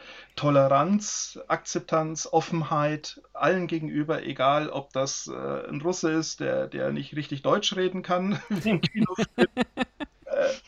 Es, Ja. ist, es ist irrelevant. Es kommt, es kommt, es kommt nicht auf, darauf an, welche Hautfarbe jemand hat, welche Nationalität er hat, welche Religion er hat. Es, es kommt, man muss, man muss durch die Hülle durchgucken auf den Charakter, auf den Kern der Person und den muss Auf man den erkennen Menschen, können. genau, der Mensch, der da Und nur, nur das steht im Vordergrund. Und äh, deswegen ist auch bei uns nicht jemand automatisch Admiral, wenn er in den Verein kommt. Also ich habe das auf den Konvents ja immer wieder gesehen. Da findet man ja keinen, der als Ensing rum Fenrich oder, ja, ja. oder, oder mit gar nichts drauf, ja, im, im, im Pyjama wie Wesley Crusher und, und überhaupt keine, keine Uniform hatte, sondern die sind ja alle schon sehr hoch aufgehängt. ja. Und das, das gibt es bei uns eben nicht. Bei uns muss man sich tatsächlich seinen Rang auch verdienen. Es wird einem nicht leicht gemacht, es wird einem aber auch nicht schwer gemacht, aber Leistung wird tatsächlich auch bei uns äh, belohnt. Und bei uns gibt es natürlich auch eine gewisse Hierarchie auf der Brücke, muss es ja auch geben. Jeder hat seinen Platz. Aber das ist auch die Motivation, der Anspruch, dass die Leute sich bemühen, mehr zu erreichen, vorwärts zu kommen und auf der anderen Seite auch so ein bisschen Disziplin einhalten zu müssen. Ich kann eben nicht machen und sagen, was ich will auf der Brücke, sondern ich muss mich in, in, in diesen Rahmen, in dieses Framework einfügen. Und ich denke, das sind ganz wichtige Botschaften, die wir da vermitteln können und auch vermitteln müssen, weil sie oftmals auch zu kurz kommen. Ja, definitiv. Ähm, da weiß ich gar nicht, was ich dazu äh, noch zu sagen habe, äh, weiter sagen kann. Ich bin gerade ein bisschen spra Wir haben, sprachlos. Be- wir haben Berlin sprachlos gekriegt. Ja, ich glaube, ich, oder, ich könnte oder, euch ewig. Oder, er ist wieder aufgewacht, nachdem wir Nein. gesprochen haben. Nein, ihr, ihr seht, dass ich nicht schlafe. ähm, ähm, nein, ähm, ich, ich, wie gesagt, ich habe das vorhin schon gesagt, ich finde das ähm, einen großartigen Ansatz, ähm, was ihr da plant, ähm, verdammt ambitioniert. Eine Frage hätte ich aber noch. Wie gesagt, wir haben ja jetzt äh, erfahren, es, es soll ziemlich äh, ähm, im Star Trek-Universum äh, spielen mit, mit Modellen und Deep Space Nine habt ihr erwähnt. Ähm, wie ist denn das ähm, mit den Rechten? Da muss man ja bei ähm, heutzutage, wenn man gerade wenn man im Sandkasten, sage ich mal, mit dem auf, mit der Aufschrift Star Trek spielt, muss man ja da immer ein bisschen aufpassen. Ähm, wie auch- handhabt ihr das? Wir haben da auch einen T-Fighter drin und den Todesstern und so. Das gibt es auch alles im Visionversum. Also, das ist, in, das ist in irgendeiner Form. Aber die, die Rechte, da sprichst du natürlich gerade äh, einen Punkt an, der natürlich da ist. Also, ich, ich mache mal jetzt, bevor ich dann an Klaus nochmal weitergebe für die Software-Rechte und die Details, spreche ich jetzt erstmal den, äh, ähm, den, den Hardware-Bereich an. Das heißt, die Designs, die wir machen, die wir, womit wir dann selber bauen, die sind angelehnt an die, an die ganze Star Trek-Geschichte, aber sind im Endeffekt eigene Designs, äh, die wir, die wir benutzen. Das Einzige, wo wir ein bisschen abweichen, ist bei den Uniformen, aber auch da haben wir uns ähm, das ein bisschen umgerudert. Wir haben äh, als Grundlage so die Grunduniform von Deep Space Nine genommen, haben aber ähm, dazu dann, wir tragen die, die, die Rankpins nicht am Kragen, sondern auf der Brust. Wir haben ähm, es kommen noch äh, rechts und links auf die Uniformen ähm, ähm, Nationalitätenflaggen drauf und, und Vereinswappen, was da noch mit aufgen aufgenäht wird und so. Also, dass wir nicht hier direkt äh, ähm, komplett Star Trek-Uniform 1 zu 1 nachempfunden haben. Also, da auch so ein bisschen angelehnt. Wir haben ähm, in der Hardware ist es so, dass wir die ganzen LKs und alles, was wir benutzen, nicht die typischen Star Trek Designs nehmen. Wir haben tatsächlich, Klaus hat da wirklich alles selbst designt. Wenn wir hinter die Brücke bauen, haben wir natürlich Lichteffekte drin. Wir, es sieht ähnlich aus, aber es wird nicht gleich sein. Wie Klaus schon sagte, Ja. in Star Trek hat sich alles verändert. Ob wir jetzt Das mal, wenn man jetzt mal, wenn man das mal so sieht, von TOS bis Discovery oder, oder jetzt Picard, ähm, es ändert sich alles jederzeit in irgendeiner, in einem Bereich. Und da sage ich ganz einfach, da sind wir Sci-Fi, da sind wir Science Fiction, wir haben eigene Ideen, wir haben eigene Designs, wir haben eigene äh, Sachen, wie wir es handhaben wollen.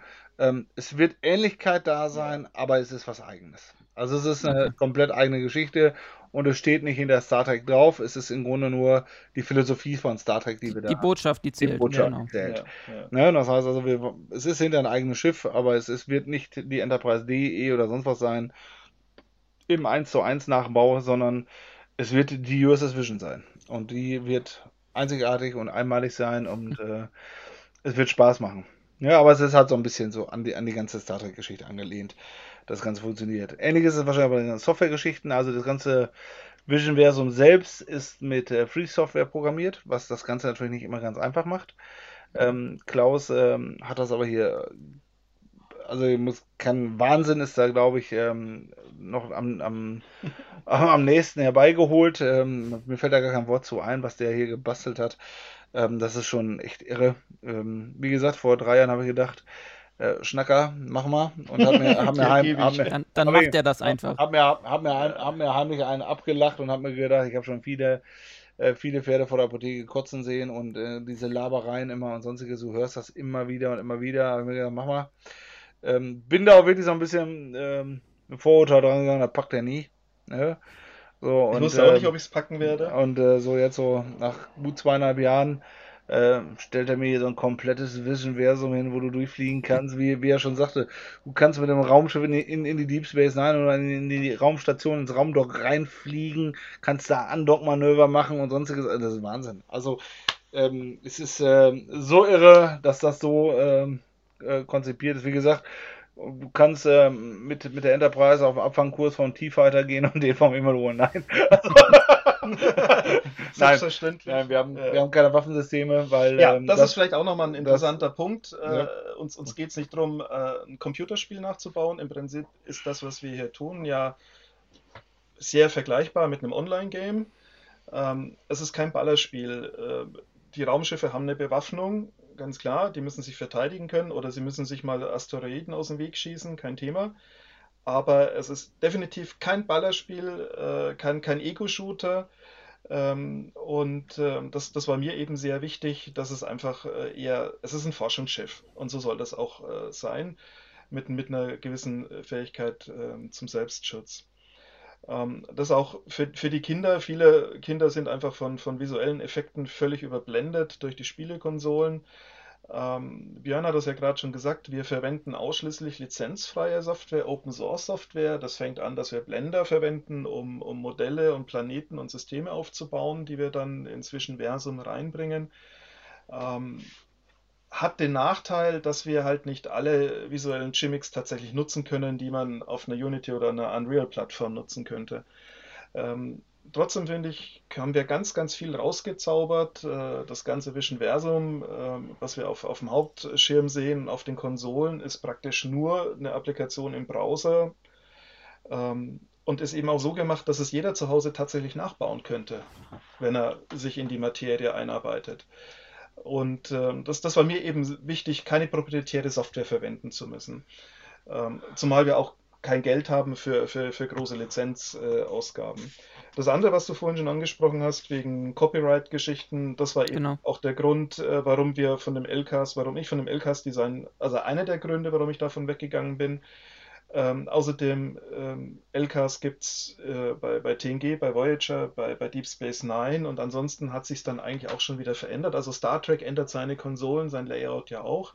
Wir, wir haben eine strenge Affinität zu TNG, keine Frage. Unser Captain hat ähnlich viele Haare wie Picard. Also da, da gibt es äh, sehr viele äh, Parallelen, ähm, wollen wir auch nicht verschweigen, darf man auch sehen. Aber wir kopieren TNG definitiv nicht. Und deswegen sind eben unsere Konsolen auch vom Design ganz anders. Natürlich gibt es bei uns auch einen roten Alarm auf der Brücke, aber einen roten Alarm gab es bei Mondbasis Alpha 1 auch schon. Das ist kein, kein, kein äh, proprietäres Star Trek-Feature. Und äh, was, was wir an 3D-Modellen, an, an Raumschiffen bekommen, das ist alles Fanart teilweise wirklich von, von äh, Leuten, die aus Hobby einfach Modelle machen und sagen, ich finde euer Pro Pro Projekt gut, ihr könnt meine Modelle verwenden dafür. Ich habe ähm, jemanden in Amerika, ähm, der für die Filmindustrie arbeitet und tatsächlich also Profi ist und auch der hat uns Modelle zur Verfügung gestellt. Das ist alles Fanart. Da kommen wir nicht in Konflikt mit, mit den, den äh, Filmgesellschaften. Ich denke, dass wir an der Stelle tatsächlich safe sind. Und äh, ja, wie, wie, gesagt, wir wollen, wir wollen Star Trek definitiv nicht, nicht kopieren. Das soll keine Theaterkulisse sein, wo wir dann den, äh, äh, irgendeine Szene nachspielen, sondern wir wollen eigentlich unseren eigenen Stil entwickeln. Aber die Verwandtschaft, die soll natürlich auch erkennbar sein, definitiv. Ja. Klar. Und das ganze Konzept ist tatsächlich so ausgelegt, wir haben echt, wir haben TIE Fighter im, im, im Visionversum, also Visionversum ist unser 3D-Universum, durch, durch, durch das wir fliegen und in dem wir leben letztendlich. Wir haben auch einen Todesstern da drin, den werde ich irgendwo ganz weit hinter dem Borgraum äh, platzieren. äh, also wir, wir, sind auch tatsächlich in der Lage, einfach zu sagen, na gut, ähm, wir machen heute mal Star Wars oder wir machen Mondbasis Alpha 1 oder wir spielen, keine Ahnung, irgendwas. Raumpatrouille Orion. Ja, hab, haben wir auch alles, schon. Die Hydra, alles in schwarz-weiß. Äh, die Hydra gibt es schon, aber die ist irgendwo ganz weit weg und die, die, die Lichtsprüche erreichen uns gerade nicht. also wir, wir, sind da, wir sind da wirklich ganz flexibel aufgestellt. Leiderlicherweise ist das äh, nicht äh, machbar, aus dem Grunde, weil ähm, äh, die Bügeleisen im Maschinendeck äh, ja. gegen die Brandschutzverordnung verstoßen. Also, wie, wie, gesagt, also wir, wir, sind da offen für alles tatsächlich und wir erlauben uns auch mal einen Spaß, äh, mal vielleicht auch einen Todesstern irgendwie kaputt zu machen. Aber, aber das ist eben eine ganz wichtige Botschaft auch, dass, dass wir eben hier keines, kein, kein neues Online-Ballerspiel äh, kreieren wollen. Aber wir nutzen diese moderne Technik, wir, wir nutzen das Internet mit. Äh, wenn das Schiff in Münster steht, kann ich von München aus das auch über meine Remote-Konsole steuern. Ist überhaupt kein Problem. Bei Star Trek passiert das auch, dass einfach äh, die Schiffskontrollen woanders hin übertragen werden. Ähm, solche Dinge wird es bei uns dann tatsächlich auch geben und, und das macht es, glaube ich, äh, richtig, richtig interessant dann. Wohl bemerkt muss man auch jetzt sagen, das Ganze ist von vornherein so programmiert worden. Sollte es irgendwann mal mehrere Standorte geben, sagen wir mal, wir haben Standort äh, München, Berlin, Münster, Hamburg, keine Ahnung, äh, sonst wo, ja, ist es möglich, zeitgleich äh, die Schiffe so zu koppeln, dass du zeitgleich auf eine gemeinsame Mission gehen kannst. Und du kannst dann tatsächlich Meeting Points im Visionversum haben, wo du dann tatsächlich dann äh, gerade live dann also der Captain der, des Berliner Schiffs mit äh, dem Captain des Münchner Schiffs dann wirklich ähm, aktuell dann ähm, genau just in time kommunizieren kann ja, und gemeinsam den anderen dann auch gemein, auf, auf, dem Bildschirm. Du siehst ihn dann ja, auf dem Bildschirm und kannst dann halt ja. just in time mit denen dann halt gemeinsam auf Mission gehen. Kleiner Flottenausflug. Ja, kleiner Flottenausflug ja. und solche Sachen oder Meeting Points für gemeinsame Missionen. Der eine macht das, der andere macht das. Das ist ja auch dieses Teambuilding, dieses Zusammenarbeiten und so. Das soll es ja auch auf, auf Dauer geben äh, in der ganzen Sache. Wir wollen nicht, dass Leute alleine sind. Wir wollen, dass, dass wir Teams haben, dass jeder, dass sich da Freundschaften bilden. Ja, dass wir wirklich da gemeinsam gemeinsam arbeiten und sich jeder unterstützt. Und wo wir gerade so bei dem Thema unterstützen sind, ich muss jetzt mal einmal ganz, ganz, ganz kurz äh, noch einen Gruß da äh, loswerden, wo wir zu, beim Thema unterstützen sind. Ich hoffe, das ist okay für dich. Immer, immer los. Ja, ich möchte dann nämlich ganz gerne mal das Team vom Außenposten 47 in Duisburg äh, mal ganz äh, explizit erwähnen. Ja, die, um, um den Andreas herum, äh, das ganze Team, ähm, die machen dann ganz, ganz feinen ähm, Support, die äh, ähm, machen Spiele in, in Star Trek-Form ähm, auf Conventions und alles und die sammeln dabei für die Kinderkrebshilfe. So, das heißt also alles, was die da so machen, ja, ähm, machen die alles ehrenamtlich. Die kriegen halt ähm, äh, dementsprechend dann, äh, wer, wer da mag, darf dann halt ein bisschen spenden. Ist alles kostenlos, was sie machen. Wer mag, darf dann trotzdem was in eine Spendendose schmeißen. Ja, und das wird dann für die, für die Kinderkrebshilfe dann abgegeben. Ähm, das finde ich eine ganz, ganz feine Sache, weil die machen das richtig, richtig gut und äh, äh, es ist eine ganz feine Truppe, die, die uns auch schon unterstützt hat, was Werbung angeht und mit denen man immer gut zusammenarbeiten kann. Ich bin leiderlicherweise aus zeitlichen Gründen immer viel zu selten in Duisburg. Ich würde das gerne auch mal äh, öfter machen. Ähm, aber das möchte ich einfach mal hier so mal lobend erwähnen, weil ähm, das ist eine ganz feine Truppe, ein ganz feines Team. Ähm, und äh, wenn es davon viel, viel mehr geben würde, dann wäre die Welt da draußen auch ein bisschen besser, muss ich ganz ehrlich sagen. Das wäre schon fast ein äh, schönes Schlusswort. Ähm, ich habe gerade mal geschaut, wir haben jetzt gerade die 90-Minuten-Marke schon wieder geknackt. Ähm, Habt ihr noch was? Ich würde nämlich so langsam zum Ende kommen, so nach 90 Minuten. Ähm, habt ihr noch was, was euch fehlt? Was ähm, wollt ihr noch loswerden? Wie, was sucht ihr? Wie kann man euch unterstützen? Wie kann man euch kontaktieren? Wie kann man ähm, euer Projekt noch weiter verfolgen? Also, macht uns bekannt mit dem Projekt. Äh, ähm, wer Sponsor möchte, kann Sponsor werden. Wer Mitglied werden möchte, kann Mitglied werden. Ähm, wer das Team in jeglicher Form unterstützen möchte, guckt einfach bei uns auf die Homepage drauf ussvision.de, da steht äh, vieles drauf, es wird auch noch mehr aktualisiert in der nächsten Zeit. Ähm, da stehen so ein bisschen so die, die Facts und Facts drauf von, von unseren äh, Sachen, die wir hier haben. Ähm, und ähm, da ist eigentlich alles beschrieben und Unterstützung können wir in jeglicher Hinsicht gebrauchen. Jeder, der Bock auf uns hat, soll sich einfach melden, uns einfach anschreiben, uns anrufen. Wir sind über alle Subraum-Kanäle, sind wir irgendwie in irgendeiner Form Facebook, erreichbar. Wir, wir sind, sind, auf Instagram. Genau, wir sind auf Facebook, wir sind auf Instagram oder USS Vision. Ähm, man kann uns überall sehen, man kann überall alles mitverfolgen, was wir machen. Wir sind da sehr transparent und das wollen wir auch bleiben für die Zukunft. Ähm, wir machen jetzt nicht jeden Tag bei Facebook eine Aktualisierung oder bei, bei Instagram, weil uns da einfach die Zeit für fehlt, weil das Projekt da einfach viel zu groß für ist. Aber immer mal, wenn wieder Neues dazukommt, dann, dann posten wir das da auch.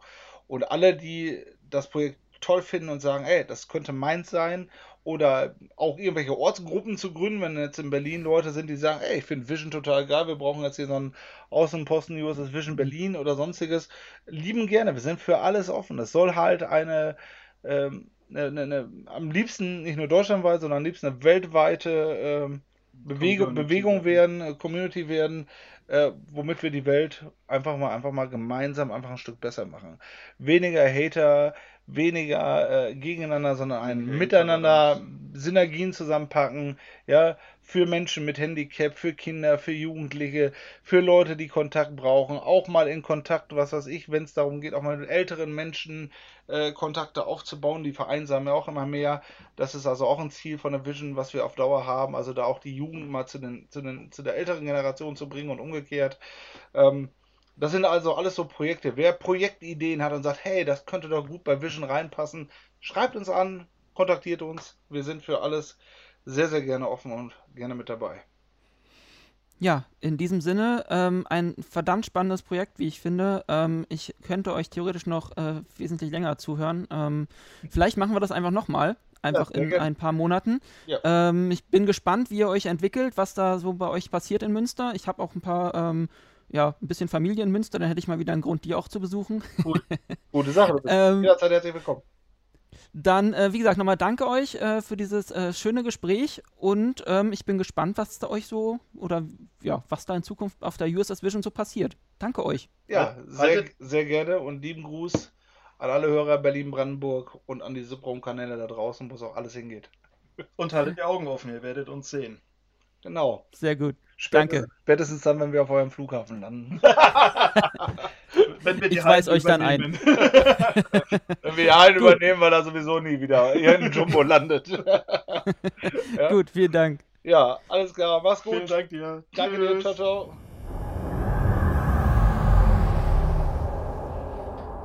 Ja, das war ja ein langes Interview, Basti. Ach, ja, ich äh, bin jetzt auch wieder wach von mir selbst.